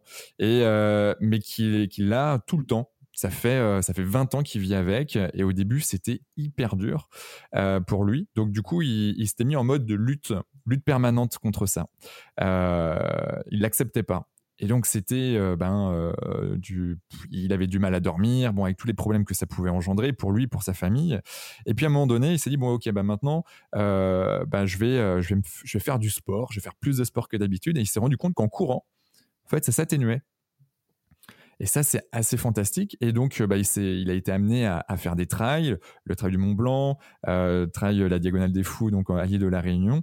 Et, euh, et à chaque fois qu'il courait à des hauts niveaux de, de, performance, et eh ben plus la cuifen justement, la cuifen, euh, à Koufen, ok, euh, la Koufen diminuait. Et, et, et c'était assez fantastique, mais en aucun cas il a parlé de, de cette théorie, en aucun cas il a parlé de de, de, la musicologie ou en tout cas de, de tout ce qui touche au son. Euh, est-ce que toi, tu, tu, penses que tu peux traiter des acouphènes avec, euh, avec ce genre de choses, avec euh, la méthode ou la ah théorie oui, Alors, bon, déjà, premièrement, on peut avoir des résultats sur les acouphènes, il faut le dire comme ça, mmh très nettement. Est-ce que je vais traiter monsieur X qui a son acouphène? On ne sait jamais à l'avance. Mmh L'acouphène, ça fait partie des, des, pathologies, des ennuis qui, qui, présentent, qui, ont, qui présentent toujours des échecs thérapeutiques. Mmh. Ça, c'est systématique. Donc, on peut jamais rien promettre à un individu précis, mais dans l'ensemble, on a des résultats. Pourquoi? Parce qu'il y a une partie des acouphènes, et ça, même le, les recherches de pointe en ORL classiques hein, l'ont mis en évidence, et il y a certains ORL, ORL qui ont compris ça, et qui fabriquent des petits appareils exprès, c'est qu'il y a des zones de fréquence qui sont perdues. Mmh. Et à ce moment-là, le cerveau, parce que ces cellules ciliées externes qui peuvent filtrer les sons et les accentuer, peuvent fabriquer du son, qu'on appelle les auto-émissions acoustiques. Alors, sur les zones de fréquence perdues, des fois, le cerveau crée un son, hmm. qui est l'acouphène. D'accord. Alors là, il y a des bons résultats parce que dans si on génère ce son extérieurement, c'est ce qu'ils font maintenant dans certains, certains ORL, alors on couvre l'acouphène. Le cerveau n'a plus besoin de le fabriquer. Hmm. Donc, y y a, mais après, il y a différentes origines d'acouphènes. En tout cas, dans le, souvent, quand les résultats les moins spectaculaires, il y a au moins une chose qui se produit, c'est que les personnes ne font plus attention à leur acouphène. Hmm. Et parce qu'il y, a beaucoup de gens qui ont des acouphènes, mais qui ne font pas tellement attention. Moi, c'est mon cas. Des fois, je peux avoir une, montée d'acouphènes, et en fait, je, je m'en rends compte lorsqu'ils s'arrêtent. Hmm. À ce moment-là, il n'est pas gênant c'est ce que je disais un petit peu au début, c'est qu'il y a des tas de messages du corps, si, on en a conscience, c'est désagréable. On On se sent pas bien. Il y a des bruits qui sont générés par l'oreille, comme ça, les acouphènes. Si on arrive, à... et ça, les méthodes d'hypnose, c'est pareil, hein, pour les acouphènes, on peut avoir des très bons résultats parce que la personne n'y fait plus attention. Arrêtez de, mettre son, le projecteur de la conscience dessus, de l'attention dessus. Hmm. À ce moment-là, ça devient très vivable. Pour ça aussi, quand on fait du sport, rien que le fait de faire une activité, on n'a plus d'attention dessus. Après, ça peut aussi, à long terme, avoir des effets durables parce que justement, l'attention a arrêté d'être braquée dessus. Hmm. Mais que ces processus euh, voilà, de thérapie euh, comme ça, comme Hyperion, ou de thérapie qui font certains ORL, on peut vraiment réduire l'intensité de la Quoi. Hmm. ok. Et, je pense que la méditation a son rôle à jouer également euh, derrière, parce que là, on parle de, de, focus sur quelque chose. moi, c'est pas quand il s'arrête, mais c'est des fois j'ai des montées en, en effet d'acouphènes. Euh, paf, ça, ça, monte, je le capte. Mais n'empêche que ça fait des années maintenant que ça va faire 5 ou 6 ans que je fais de la méditation. Euh, bah en fait, directement, j'ai euh, une dissociation qui se fait entre le son et puis ce que je suis en train de faire. Et, et en fait, là, c'est assez fantastique. donc, pour moi, la méditation a, a, mmh. a fait son, son job. mais mais c'est pas forcément le cas. C'est de l'entraînement. C'est des années d'entraînement après. Parce que tu fais, tu sais faire spontanément quelque chose qui est extraordinaire, c'est se désidentifier hmm. de ça. tu ne t'identifies pas à l'acouphène, donc tu, vois, tu l'observes. Ok, il est là, mais tu es identifié. Pour moi, ça, c'est une grande clé en, psychothérapie. C'est un exercice majeur que je, que je propose, c'est l'exercice de désidentification. De garder ce centre-là. Vous voyez, c'est pas, c'est pas l'ego. Quand je parlais l'individualisation, c'est d'arriver à être de plus en plus centré. Hmm. Mais c'est pas être égocentré, c'est centré dans sa présence d'être. Alors, on peut se désidentifier de ce qui se passe dans ce, dans ce corps, de ce qui se passe, euh, des émotions qui nous traversent ou des pensées euh, qui tournent en boucle. On peut se désidentifier et on reste de plus en plus centré, de plus en plus présent à, soi. Et après, on peut du coup avoir de la liberté, choisir, agir quand même, faire ce qu'on a à faire, œuvrer quand même, euh, quels que soient nos, nos problèmes finalement. Ça, c'est le but on voit des gens comme voilà Stephen Hopkins, Hopkins eh la maladie qu'il a eue, incroyable. Enfin, la maladie de Charcot, c'est ce qu'il y a de plus terrible, parce qu'on ne souhaite pas à son pire ennemi, quoi, la maladie de mmh. Charcot. Il est resté concentré, il s'est pas identifié à ça, il est resté concentré sur le sens de sa vie, qui était cette découverte des, lois d'astrophysique, etc. Il était un génie. Et en plus de ça, vous voyez que lorsque le centre de la conscience est bien posé dans une dynamique de vie, d'intérêt, de sens, eh bien, il a vécu 20 ans de plus que ce qu'il aurait dû vivre. C'est-à-dire qu'il y a ce pouvoir-là de changer l'homéostasie du corps, de changer les équipes biologiques, puisqu'il n'aurait jamais dû vivre aussi longtemps. Hmm. Ça, c'est passionnant. Et on reprend sur ce que euh, tu disais en tout début de podcast euh, sur le sens.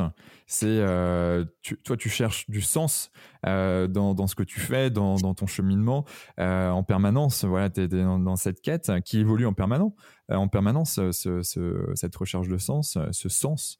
Et, en effet, lui a réussi à faire ça, mais en fait, c'est c'est le cas pour, pour, pour beaucoup de, de, gens à partir du moment où ils, bah, ils mettent leur focus sur autre chose que, que, le, que le mal ou, ou la douleur euh, quelque part. Euh, fantastique. Je suis toujours désespéré, euh, triste pour des gens qui viennent me voir, des fois, qui sont malades, ou qui ont des fibromyalgies, choses comme ça, mais où, le, où c'est devenu le centre de, toute leur existence. Leur douleur, leur machin, alors les consultations, les thérapies. Je comprends, hein, je, ne juge pas, il n'y a aucun jugement. De... Je les comprends, mais je trouve ça triste parce que je vois des gens, j'en ai vu depuis, j'en vois depuis des années, qui ont passé 10, 15 ans de leur vie à s'occuper plus que de ça. C'est devenu le sens, le centre de leur vie. Alors qu'on peut être malade, mais continuer à, agir, à être. Et moi, j'aime bien citer aussi Victor Frankl, eh qui, a parlé de ça, le sens de la logothérapie, hein, qui a inventé la logothérapie, qui est passé dans les camps de concentration, et qui parle du sens de la vie. Et que lorsque la vie, on garde ce sens, c'est-à-dire ce centre intérieur, on peut nous priver de liberté on peut priver notre corps de liberté, absolument. On peut le martyriser en lui donnant presque rien à manger. Hmm. On peut le faire vivre dans des conditions effroyables, au milieu des, typhus, des puces, et tout ça. Mais il y a un cercle infranchissable, qui est cette présence d'être qui n'est pas l'ego, qui est ce, vraiment l'être profond, je l'appelle moi le soi réel, hmm. et qui lui, il est libre à jamais. Il ne peut pas être euh, asservi. Et ces gens, alors il, il va même jusqu'à dire que ce qui est contre-intuitif, hein, c'est qu'il y a des, gens qui étaient dans ces camps de concentration, qui étaient des natures physiques très rustres, très solides, etc.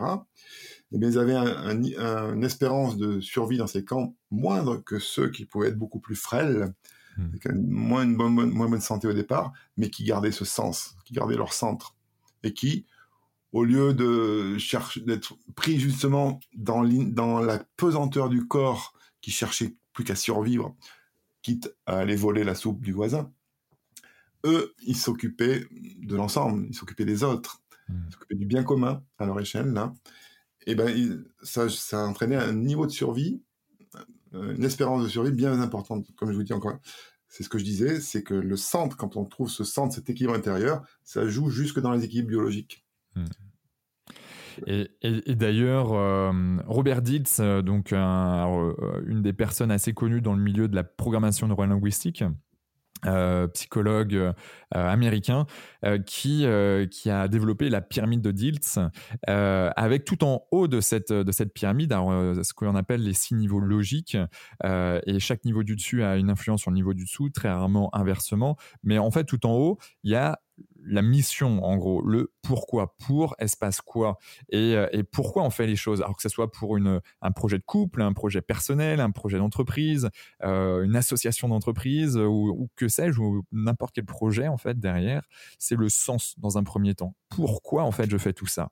Et, c'est ça qui, donne, en fait, ben, en gros, la, vision et, et, la ligne de mire à, atteindre. Et, c'est ça qui fait qu'en fait, on va pouvoir passer des caps, mais juste fantastiques, parce qu'on sait pourquoi on fait les choses.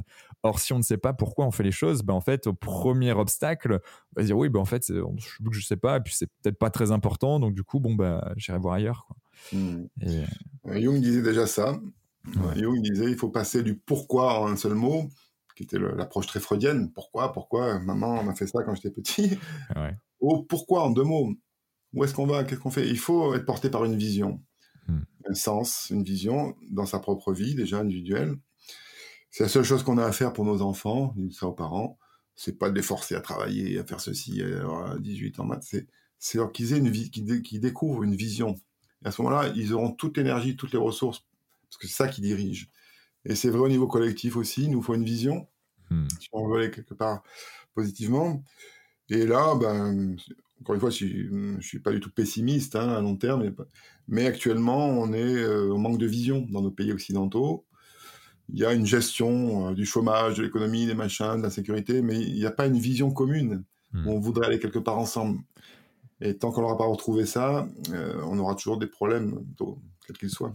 Ouais, il y a, en effet cette vision commune, globale. Alors euh, après, je ne sais pas si c'est possible qu'on ait tous la même vision, mais en tout cas, euh, une vision plus, peut-être beaucoup plus large de faire du bien dans le monde, ou en tout cas de, tendre à un meilleur euh, environnement. Ça, je, pense qu'en effet, on peut partir là-dessus. Mais il y a aussi cette vision très court-termiste que l'on a aujourd'hui, que l'on voit, hein, que ça soit même à l'échelle de l'Europe, malheureusement, et puis individuellement dans chaque pays, et puis après même au niveau de des régions. C'est pour des mandats, des mandats de quoi 5 ans, 6 ans. et puis après, hop, il y a un renouvellement qui se fait. Donc du coup, c'est assez fou quand même d'avoir cette, cette vision court-termiste hein, aujourd'hui. oui, c'est vrai, mais après, c'est parce qu'on on est dans une phase complexe de l'évolution humaine, puisque en fait, l'évolution, les changements ont été très lents pendant des siècles, des siècles, des siècles. Mmh. Et puis, il y a eu une accélération incroyable depuis le siècle des Lumières ensuite. Très vite, des changements euh, incroyables. Avant, 90% de la population vivait, euh, n'était pas instruite, ne savait pas lire, avait une conscience déjà de ce qui se passait autour d'eux de quelques kilomètres. Hmm. Il y a eu de tels changements que c'est difficile de digérer tout ça collectivement. Aujourd'hui, tout le monde sait ce qui se passe à chaque coin de la planète euh, instantanément. Il y a trop d'informations et les consciences et l'intelligence, mais je dirais, n'est pas suffisamment développée pour gérer, pour, pour s'adapter à ça et le comprendre correctement. Et puis il y a eu, euh, bah, le monde était occidental, en tout cas, était porté par une vision euh, chrétienne, par exemple, sans, dire euh, prononcer sur sa valeur, mais il y avait une vision hmm. qui fédérait les gens, qui conduisait les gens. Après, il y a eu des visions politiques, les grandes idéologies, socialisme, communisme, des choses comme ça, quelle que soit encore une fois la, leur qualité, c'est quelque chose qui fédérait. Hmm. Il y a eu des visions, il y a eu justement cette vision de la société des nations, de la déclaration des droits de l'homme, de l'indépendance, la déclaration d'indépendance, plein de choses comme ça qui ont, qui ont porté, hmm. qui étaient des visions communes. C'était pas besoin de, visions de détail, c'était des visions de sens. Comment on vit ensemble, sur quelles valeurs on se fonde. Aujourd'hui, c'est vrai que c'est des valeurs très économiques, très court-termistes, euh, qui manquent d'intérêt, quoi. Hmm. Et puis, ça n'a pas été encore remplacé, on n'a pas encore digéré, mais on va, je pense, probablement peut-être après des périodes de crise, parce que l'humanité souvent évolue comme un enfant que s'il est puni, s'il y a des crises, on va trouver une nouvelle vision parce qu'on est porteur de ça. Hmm. On a tous cette, euh, cette essence spirituelle au fond de nous, là-dessus, a aucun doute, quel que soit ce qu'on est capable d'en exprimer, ce qu'on soit capable d'en exprimer, on, retrouve, on va trouver une vision commune à nouveau. Tôt ou tard, il faut en tout cas essayer de l'exprimer déjà chacun d'entre nous le mieux possible. Hmm, je, comprends euh, complètement la, philosophie et je, moi aussi j'ai ce côté très optimiste qui, euh, qui croit en ce que tu dis. Euh, tu es également aussi formateur à la psychologie transpersonnelle expérimentale. Alors, c'est quoi tout ça? Bah, Disons qu'en parallèle de, de, de ma profession, de mon parcours dans l'ostéopathie, tout ça, j'ai jamais lâché justement la dimension intérieure de l'être humain, la, psyché, quoi. Quelque chose qui m'a passionné. Et donc j'ai fait beaucoup de, beaucoup de recherches, beaucoup d'expérimentation surtout, beaucoup d'expériences personnelles sur, sur des démarches transpersonnelles, spirituelles. Hmm. Et ce qui m'importe, c'est pas la connaissance, hein, c'est pas, la connaissance c'est un, c'est une marche, mais il faut transformer ça en expérience vivante. Une certaine sagesse, euh, j'oserais dire, même si je prétends pas avoir une grande sagesse, mais euh, la connaissance doit se, transformer, doit avoir une application pratique dans nos vies. À ce moment-là, ça devient quelque chose d'expérimenté, une certaine forme de sagesse qui nous permet de vivre, de, de, cheminer dans sa vie et dans ce monde, avec ce monde d'une façon la plus constructive possible. Alors, à travers tout ce parcours que j'ai fait, euh, il y a un auteur que j'ai beaucoup aimé dans les travaux qu'il a fait, c'est Roberto Assagioli, qui était un psychiatre euh, italien, qui est hum, décédé euh, dans les années 70-80, si je m'abuse, ces là et qui est le père de la psychologie transpersonnelle. Aujourd'hui, quand on tape psychologie transpersonnelle, on va surtout entendre parler de Stanislas Grof, et tous les travaux sur la respiration holotropique, et qui a développé, qui a expérimenté des états modifiés de conscience, au départ surtout avec des substances, le LSD, des choses comme ça. Hmm. Puis ensuite, il y a eu des formes de respiration extrêmement fortes, extrêmement violentes. C'est pas ça, moi, qui m'intéresse dans la respiration, dans l'approche transpersonnelle. C'est assez joli. Puis ensuite, il y a eu une personne qui est davantage connue, qui est Abraham Maslow. Bien sûr. Qui est plus connu. avec sa pyramide. Et donc, voilà le, le prédicat de base, comment dire, l'hypothèse de base, c'est que derrière cette personne que nous sommes, ce masque, cette personnalité, cet ego avec toutes ces douleurs, ces névroses, ces souffrances, il y a une dimension transpersonnelle, un mmh. soi réel qu'il faut euh, actualiser. Alors Jung déjà était un grand précurseur, il parlait de, de l'intégration, du processus d'intégration de la personne à la, découverte, à découverte de son âme, en fait, à la découverte du soi. Et euh, dans l'approche transpersonnelle, ensuite de Maslow et de, de notamment, il y a un soi. Le vrai noyau de l'être, c'est le soi transpersonnel qui, euh, qui peut être actualisé. Et donc, il décrit très bien une anatomie psychique avec le, moi, avec l'inconscient inférieur, l'inconscient moyen, puis un inconscient supérieur auquel on peut avoir accès et qui donne accès, qui permet des états différents de conscience et une conscience différente. Hmm. Alors, il y a des états qu'on appelle les peak experiences. il, y a, il, y a, une collection de témoignages de gens qui ont vécu des états modifiés de conscience extrêmes. Ça, ça tombe, un peu comme la foudre tombe quelque part. Mais surtout, c'est quelque chose qui peut se construire. Il y a un état de conscience élargi qui peut se construire si, si, si on se donne la peine, les moyens de trouver le cheminement qui arrive, qui amène à l'actualisation de ce soi réel, cette descente. Hmm. Et le moi ne disparaît pas pour autant, c'est pas de la philosophie euh, de l'Advaita hindou où on veut tuer le moi, c'est pas ça, c'est que le moi devient l'instrument d'expression de ce soi. Hmm. C'est lui qui, qui dirige, qui domine, qui, avec ses souffrances, ses envies, ses besoins toujours insatisfaits, etc. Donc cette approche-là, alors, euh, est centrée vraiment, euh, cette formation que j'ai faite est vraiment centrée sur, sur Assad Jolie, ce qu'il a proposé, mais bon, j'y rajoute pas mal d'autres entrées spirituelles, que ce soit, il peut y avoir des entrées un peu bouddhistes, hindouistes, euh, chrétiennes, parce que toutes ces religions exotériques voilent des connaissances et des vérités beaucoup plus profondes. Hmm. Donc, je propose tout un cheminement au cœur de l'être humain, un voyage, j'appelle ça un voyage, à la fois théorique avec beaucoup de pour élargir la compréhension, mais aussi beaucoup d'exercices, de, pratiques qui aident, qui conduisent à cela petit à petit. Et qui vont euh, nous mettre aussi dans des états euh, modifiés de conscience Oui, ouais. à condition que ce soit pas l'ego qui cherche à être un état de modifier conscience, parce que hmm. l'ego est toujours subtil. Il voudrait, quand on a ce soi ou l'âme, si on peut dire, le rêve de l'ego, son mirage, c'est de de, se, de devenir le soi, hmm. d'être euh, surpuissant en fait, d'être un super-héros, d'être aimé, aimable, aimé de tout le monde, reconnu de tout le monde, tout puissant. Non, c'est le piège du développement personnel. Moi, je suis plutôt dans une dynamique de développement transpersonnel, c'est-à-dire que autant l'ego, la personnalité doit se construire, Il faut s'intégrer, ça c'est clair. Il faut un peu faire la paix avec soi, avec son passé et tout ça. Il faut surtout que tout s'intègre, nos dimensions émotionnelles, mentales, physiques soient intégrées de façon à avoir un instrument performant, qu'on soit quelqu'un d'efficace dans le monde. Mais ensuite, cet ego doit s'ouvrir, s'abaisser, s'agenouiller pour recevoir autre chose. Bien d'ailleurs, c'est autre chose. et effectivement, mais c'est surtout pour avoir une conscience qui soit plus large au quotidien. C'est pas pour avoir des expériences forcément psychédéliques, c'est pour conscientiser le monde dans lequel on est, tout ce qui se passe, avoir une conscience plus large, élargie vers le haut, mais aussi euh, de chaque côté, et peut-être vers le bas, à la découverte de ses propres ombres aussi, pour les intégrer. Et on a tous des ombres, et, euh, et c'est parfois difficile de les accepter, euh, mais, euh, mais elles, sont, elles sont présentes et, et, plus on, on, évolue, plus on prend conscience des choses. Moi aussi, hein, je fais partie de, de, de, de ces personnes qui, qui tendent en permanence à avoir de plus en plus conscience de son corps, de son, de son soi, de, de nous, une conscience globale également, mais mais c'est pas évident, c'est un cheminement et, j'imagine que ta formation euh, ben, nous permet de, faire des, petits sauts ou des grands sauts euh, euh, en fonction de là où on en est aujourd'hui quand on suit cette formation. Et, et, sur, on, parlait de l'état modifié de conscience.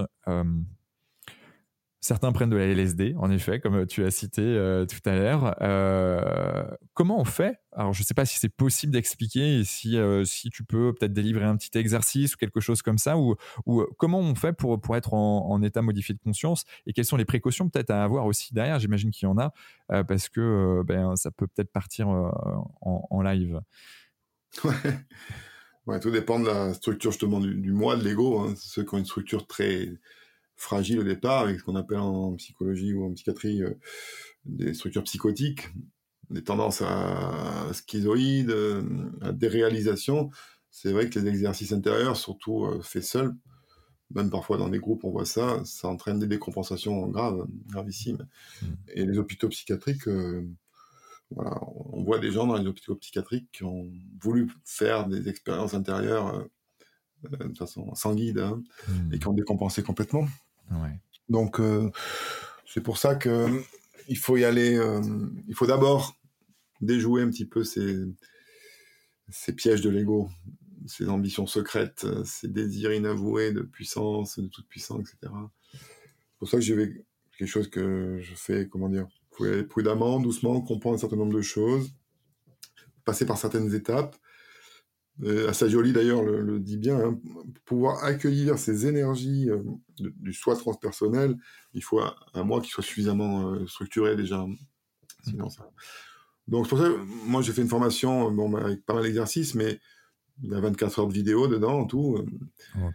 Enfin découpé, mais je, je, suggère vraiment de ne pas faire tous les exercices d'un seul coup. Il faut pratiquer un mois, deux mois certaines choses, et puis ensuite aller sur un exercice suivant pour aller de plus en plus loin. Hmm. Après, il y a même à la fin, une autre partie dans cette formation qui est une formation ontologique ou avec une autre, un autre rapport où là, il y a des exercices très puissants d'activation de, l'être, quoi. Mais j'ai proposé ça dans une progression. Il faut que les personnes désireuses se mettent, se hâtent lentement. Pour donner ces paradoxes euh, c'est-à-dire avec euh, une, toujours euh, animé par une tension intérieure, mais qui n'est pas tendue, c'est un état de tension, comme une tension électrique, pour aller vers cette vision, mais tranquillement, sans, sans se précipiter. Donc là, non, il faut.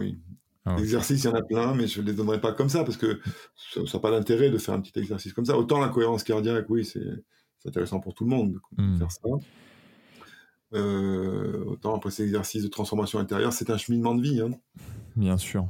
Et, donc, euh, tu, tu, aurais des exemples comme ça d'une personne qui a suivi euh, un de tes programmes, qui, alors je sais pas quelle relation tu as, tu as avec elle après, après avoir suivi le programme, mais qui, permet de dire, ok, ben voilà, voilà dans l'état, voilà dans lequel elle était cette personne, et, ensuite à l'issue de, ma formation, voilà quel est le cheminement qu'elle a pu avoir.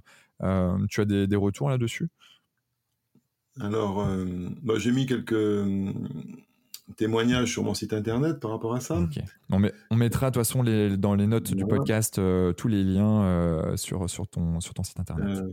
Après, bon, ces formations en ligne, c'est pas si longtemps que ça que je les propose. J'ai ouvert le site au mois d'avril, en fait. D'accord. Euh, donc, on est au mois d'août, 3 euh, août 2021 pour, pour resituer. Et donc, donc, j'ai quelques témoignages déjà, mais j'ai beaucoup de témoignages sur, le nerf, sur la formation par rapport à la théorie polyvagale et au nerf vague, parce que celle-là, elle est plus courte. Et j'ai eu beaucoup, beaucoup de gens qui, qui se sont inscrits. En ce qui concerne l'approche transpersonnelle, c'est quand même quelque chose euh, qui engage davantage euh, et qui euh, fait que ça reste, ça reste, comment dire, plus confidentiel. Et en tout cas, oui, j'ai eu des retours de gens qui disent que qu'ils ont une transformation surtout quotidienne en fait. Hmm. C'est ce qui, à la fois ce qui est revenu, c'est-à-dire que c'est comme si on, on passait les événements à la fois de leur vie personnelle ou les événements collectifs dans lesquels on passe tous, euh, étaient perçus différemment, avec plus de luminosité, ça devient plus clair, et surtout plus de liberté par rapport des fois aux réactions, euh, aux réactions que ça déclenche. Et des fois on est en réaction, et quand on est en réaction, quand on est en réaction, on n'est pas, on n'est pas particulièrement libre, hmm. parce qu'on réagit. Donc il y a une espèce de, recul qui se fait, et on, et on comprend, on sait ce qui se joue. À ce moment-là, on peut choisir de répondre en conscience. C'est ça, c'est donner plus de conscience et surtout, le maître mot, c'est donner plus de liberté. Parce que là, ce qui me fait rire, ces agitations actuellement sur on nous prive nos libertés, on nous prive nos libertés. Avec le pass euh, sanitaire notamment. Voilà, avec le pass sanitaire, je comprends hein, très bien, il y a des arguments juridiques qui sont fondés, mais c'est la réaction qui est intéressante. C'est ça le travail de lucidité sur soi-même. Pourquoi je réagis comme ça à ce point, d'une façon aussi épidermique hmm. Euh, si on prend du recul, on va voir que c'est plus complexe que ça. La liberté, on nage entre liberté et responsabilité, par exemple, peut-être. Que être privé de liberté, il faut aller, il faut un étalon quand même pour en parler. C'est aller relire Solzhenitsyn, pardon, sur les camps, sur les goulags euh, aussi. Aller relire Primo Levi, euh, Robert Antelme sur les camps de concentration, pour voir ce que c'est que vraiment la privation de liberté et que surtout, la liberté, elle est intérieure. Et lorsqu'on est dans, on a atteint un point de liberté intérieure, on n'est pas réactif. Quand on marche sur les pieds, sur les orteils, on n'est pas waouh, ok, tu m'as fait mal. Il faut qu'on trouve un espace où on puisse vivre ensemble correctement, mais on n'est pas dans cette réaction épidémique. C'est le symptôme d'un manque de liberté intérieure. Hmm. Euh, et c'est ça qu'il faut se donner. Et c'est ça qui, c'est le plus beau cadeau qu'on puisse faire et proposer aux autres, c'est acquérir un espace de liberté intérieure. Et cette liberté intérieure, on se rend compte qu'elle rejoint celle des autres et que du coup, le bien commun devient simplement naturel, évident. Hmm. On peut plus faire quelque chose au dépens d'autrui. Ouais. Donc c'est d'abord une liberté intérieure qui va permettre justement la liberté extérieure. Bien sûr. Hmm fantastique et, en effet euh, c'est on vit dans un monde euh, notamment avec la Covid 19 qui est assez exceptionnel et, euh, à, voir un peu les, comportements. Déjà pendant les périodes de confinement on a vu des comportements qui étaient juste fabuleux parfois avec beaucoup d'émotions positives et parfois et en fait sait bien ce que les médias ont voulu aussi nous montrer parfois. Et puis et puis de l'autre côté il y a, y a d'autres pendants avec vraiment des, des, réflexions plus profondes des, des incompréhensions personnelle euh, également euh, et des, prises de conscience euh, encore plus profondes également. Et, le fait de, je pense que s'il y a autant de gens, parce qu'il y en a eu un paquet de gens hein, qui n'étaient pas forcément à l'aise, épanouis et bien chez eux, confinés, c'est peut-être parce qu'ils étaient en confrontation avec eux-mêmes. et donc cette liberté qui potentiellement mettait un cache dessus parce qu'en fait, il voulait pas la, regarder, cette liberté intérieure, parce que c'est tellement plus facile, alors je, pour certains en tout cas, euh, euh, de d'être dans un dans un pipeline, dans une route, et puis ben voilà, je la suis et puis euh, puis puis ça va, je, je, suis là, j'ai 18 ans et puis je me verrai voilà dans 30, 40 ans et puis après on verra bien. Mais Or, justement, euh, il y, a des, y a des crises, la crise de la trentaine maintenant. Avant, c'est la crise de la quarantaine, mais maintenant, je vois que j'ai 32 ans euh, cette, cette, année, je les ai eus. Euh, clairement, moi, je vois le nombre de personnes après notre école, euh, ouais, une école euh, en environnement, école d'ingénieur sur l'île, euh, quand je regarde la promo, 50% d'entre eux ne sont plus du tout dans le métier qu'ils avaient pensé faire en fait, et qui sont dans des domaines complètement différents. Et, et, et je pense qu'il y a de plus en plus, et plus on avance dans le temps, plus on a une prise de conscience plus euh, récente en tout cas, ou du moins euh, euh, elle met moins longtemps à arriver de par les codes et de par notre évolution tout simplement. Mmh Mais c'est bien cette période-là, en fait, fait sortir, met à jour tout ce qui est caché, tout ce qui est le bien comme le moins bien. c'est comme une maladie, ça fait sortir les toxines des fois, les symptômes sont plus bruyants, mais le processus peut être positif, à condition qu'on fasse les bons choix collectivement, bien sûr. Euh, mais je trouve ça intéressant. C'est parce que ça remet en question plein de choses. Mmh. Nos générations se pensaient euh, immortelles, on ne veut pas parler de la mort, on ne veut pas parler de plein de choses, euh, on ne supporte pas d'avoir des problèmes. S'il y a un problème, on appelle les avocats, on fait des procès. Enfin, on ne supporte pas que la vie soit difficile. Mmh. La vie est difficile, elle a toujours été. Si on regarde tous les siècles passés, la vie était très difficile. Mais nous, on a connu des trucs très faciles. Donc, on est très douillé quelque part. Oh mon Dieu, il se passe un truc qui, dérange mon, petit confort. Mais c'est hyper positif. Et moi, je pense qu'on va. Je penche. Euh, je prends, comment dire, je penche vers l'idée qu'on va en sortir positivement, même si on va passer peut-être par des moments, des années, plusieurs années euh, compliquées, peut-être tendues, mais on va en sortir positivement. Allez, on s'est sorti euh, de la peste au XIVe siècle, qui a ravagé un tiers ou à moitié de la population européenne. Et on n'avait pas la connaissance, la conscience qu'on a aujourd'hui. Donc on va en sortir sans problème, espérer. Bien sûr, bien sûr, moi aussi j'y crois profondément. Euh, est-ce qu'on a, au niveau des formations que tu proposes, euh, est-ce que tu en, tu en vois d'autres que je n'ai pas citées euh, Si je le reprends, donc formation sur la théorie polyvagale, formation sur la théorie hyperion, psychologie transpersonnelle expérimentale, approche ontologique de l'être humain sur l'énergie de la conscience. Alors, euh, je rectifie un tout petit peu. En fait, il y a une approche euh, sur, sur la théorie polyvagale. Alors, une qui est pour les accompagnants, les professionnels de santé, quels qu'ils soient, psychothérapeutes, psychologues, coachs, etc., médecins. Enfin, il y a, tous les thérapeutes peuvent, c'est accessible à tout le monde, mmh. avec euh, des éléments théoriques assez touffus, mais en même temps, j'essaie d'être clair et abordable, même pour ceux qui n'ont pas de grosses connaissances au départ, parce que je, je, je expose certaines bases pour éclairer le sujet et avec euh, 8 ou 9 exercices de travail, d'entraînement intérieur pour soi ou hmm. pour les patients, les thérapeutes. Après, il y a une petite formation sur le nerf vague que j'ai conçue que pour les patients, une petite vidéo explicative sur l'intérêt de tout ça, puis il y a six exercices guidés en vidéo. C'est à conseiller à des patients pour qu'ils se prennent en charge, qu'ils s'autonomisent. Ok, ouais. Dans le nerf vague. Ensuite, il y a une formation, il n'y a pas de formation Hyperion. Hein. C'est ça, Hyperion, c'est euh, une méthode euh, qui peut s'apprendre qu'en direct avec l'appareillage, etc. Donc, fait, j'ai fait une grosse formation, donc qui était très longue avec l'approche transpersonnelle, mmh. gros morceau, et puis l'approche euh, ontologique de la conscience, qui était la deuxième partie. Et entre les deux, j'ai fait un petit entracte pour le fun, en fait, qui s'appelait, qui s'appelle une vidéo d'une heure et demie, je crois, sur l'influence secrète de la musique Rien à voir avec Hyperion. C'est l'influence des grands compositeurs classiques sur les grands mouvements sociaux, les grands mouvements de la conscience, notamment sur ces, les quelques siècles qui, avant, nous. c'est très différent. Donc, c'est illustré avec beaucoup d'extraits musicaux. Et je parle de, Beethoven, de, voilà, de Handel, de, Mozart, de plein de, grands, de grands compositeurs et l'influence qu'ils ont eue sur la société, sur, sur l'expansion de conscience aussi. Hmm. Des choses Par exemple, j'explique pourquoi et comment la psychanalyse, enfin tout cette, au sens large, cet intérêt sur la psyché humaine a été permise par Beethoven hmm. en amont des choses comme ça. C'est un petit truc euh, sympa. c'est assez génial. Et moi, je, crois aussi profondément à, à, cette, euh, ce pouvoir. Bah, de toute façon, on le voit, hein, ça nous énergise ou ça nous calme. Euh, ça nous met dans des états émotionnels qui sont parfois complètement dingues.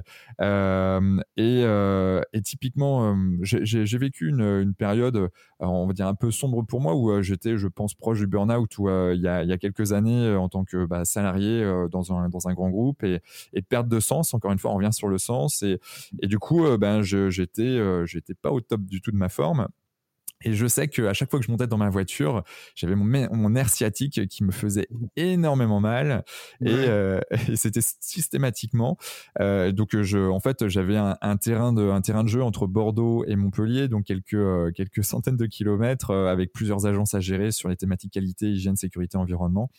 et je me souviens qu'à chaque fois, et en fait, je, je pensais plutôt en mi-journée, voire fin de journée, ben en fait, je me mettais sur une radio classique, sur radio classique, et euh, où je me mettais de la musique classique, et automatiquement, j'avais tout mon corps qui se relâchait.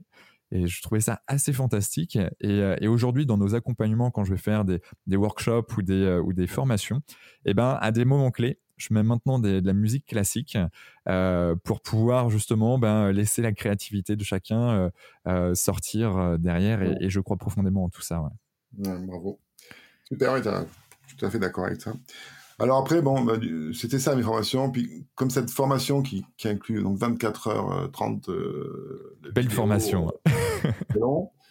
Euh, c'est long, ça fait peur aux gens, ça a un certain coût aussi. Donc je me suis dit, tiens, je vais la diviser. Alors j'ai la partie strictement approche transpersonnelle, j'ai la partie ontologique qui, peut être prise séparément. Et puis j'ai dû proposer, tiens, cette petite entraque que j'avais faite, Influence secrète de la musique, là c'est une toute petite une vidéo d'une heure et demie, hein sur, cet aspect-là, simplement, pour ceux que ça pourrait intéresser, qui ne voudraient pas s'engager dans autre chose. Ok. Bah, de toute façon, on va, on va mettre tous les liens dans les notes du podcast pour que, tu aies, pour que tout le monde puisse avoir euh, accès à tout ça. Euh, comme ça, ça sera vraiment simple. Je donnerai parce que ça peut intéresser des gens, parce que j'ai beaucoup de demandes euh, par mail ou autre. On demande beaucoup est-ce que vous connaissez un praticien, soit un psychothérapeute ou un ostéopathe formé à la théorie et à l'approche polyvagale? Donc, j'ai créé un, un annuaire des praticiens sur un site aussi que je, donnerai où euh, j'ai mis les gens pour l'instant qui sont formés, qui ont bien voulu apparaître dans cet annuaire. Hmm. donc c'est par région, enfin on peut voir sur la carte et puis par spécialité. Et il y en a même un peu partout en Europe, hein, parce que je, suis allé voir euh, hier euh, tout ça, je suis tombé sur ce site et j'ai vu qu'il y en avait en Italie. Et... oui, il y en a en Italie, il y en a pour l'instant essentiellement France, il y a pas. Alors sur Paris, j'ai qu'une personne formée en, tant qu'ostéopathe. La pauvre, je, vais. Si elle a un burn-out, ce sera de ma faute que je lui ai envoyé beaucoup de patients. Mais là, en 2022, je fais former euh, trois fois, trois, trois cours sur des ostéopathes, donc j'aurai beaucoup plus de monde. Trois fois à Paris, j'aurai beaucoup plus de référents. D'accord. Après, il y en a en Italie, et puis j'en ai d'autres, mais là, j'ai fait pas mal de formations aux États-Unis, mais là, j'ai pas mis parce que ça, c'est trop compliqué. Ouais. C'est pas d'intérêt. Donc voilà, ça, ça intéresse les gens de trouver un thérapeute qui, connaît cette approche et qui comprend ça. Mmh, ça marche. Euh, comment on peut te joindre, Eric?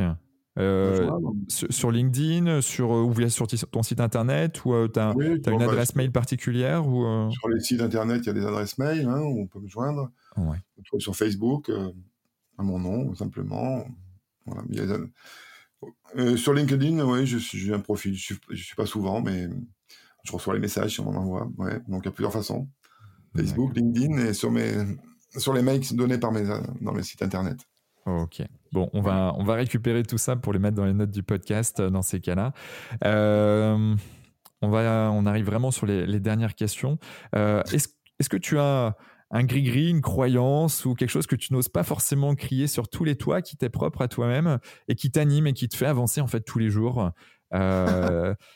tu, vois, à chaque fois que quand je pose cette question, c'est souvent spirituel d'ailleurs, euh, mais euh, les réponses. Mais, mais toi, est-ce que tu as quelque chose qui, qui t'anime? Alors, gris-gris, euh, je crois pas, parce que moi, la, dimension spirituelle, elle m'anime presque en permanence, donc j'ai pas spécialement de gris-gris.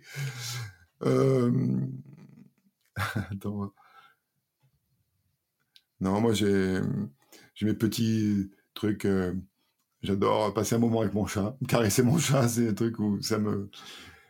Quand j'ai plus envie ni de réfléchir, ni de penser, j'appelle mon chat, il vient faire un câlin. ça me fait. Ou alors, un truc encore plus. Euh, moins, moins glorieux. Pendant le premier confinement, j'étais arrêté de moi, j'ai creusé un bassin pour m'occuper dans mon jardin. J'ai mis des nénuphars, je fais de la vie, et puis j'ai mis des poissons rouges. Mmh. Et des fois, je vais tous les jours faire un petit tour avec poisson rouge. et je trouve ça génial de passer cinq minutes à regarder les fleurs de nénuphar, les herbes et puis les poissons qui, qui, se frottent les uns les autres. Il y a même un petit kéné que j'ai découvert il y a deux jours. Enfin, voilà. J'aime bien ce genre de truc, tout simple. Donc, créer la vie, en fait. Ouais, créer un petit environnement là. ouais. Donc avec ses mains et, d'être encore plus connecté à la Terre. Ouais, voilà. ok. Si aller à la Terre en même temps.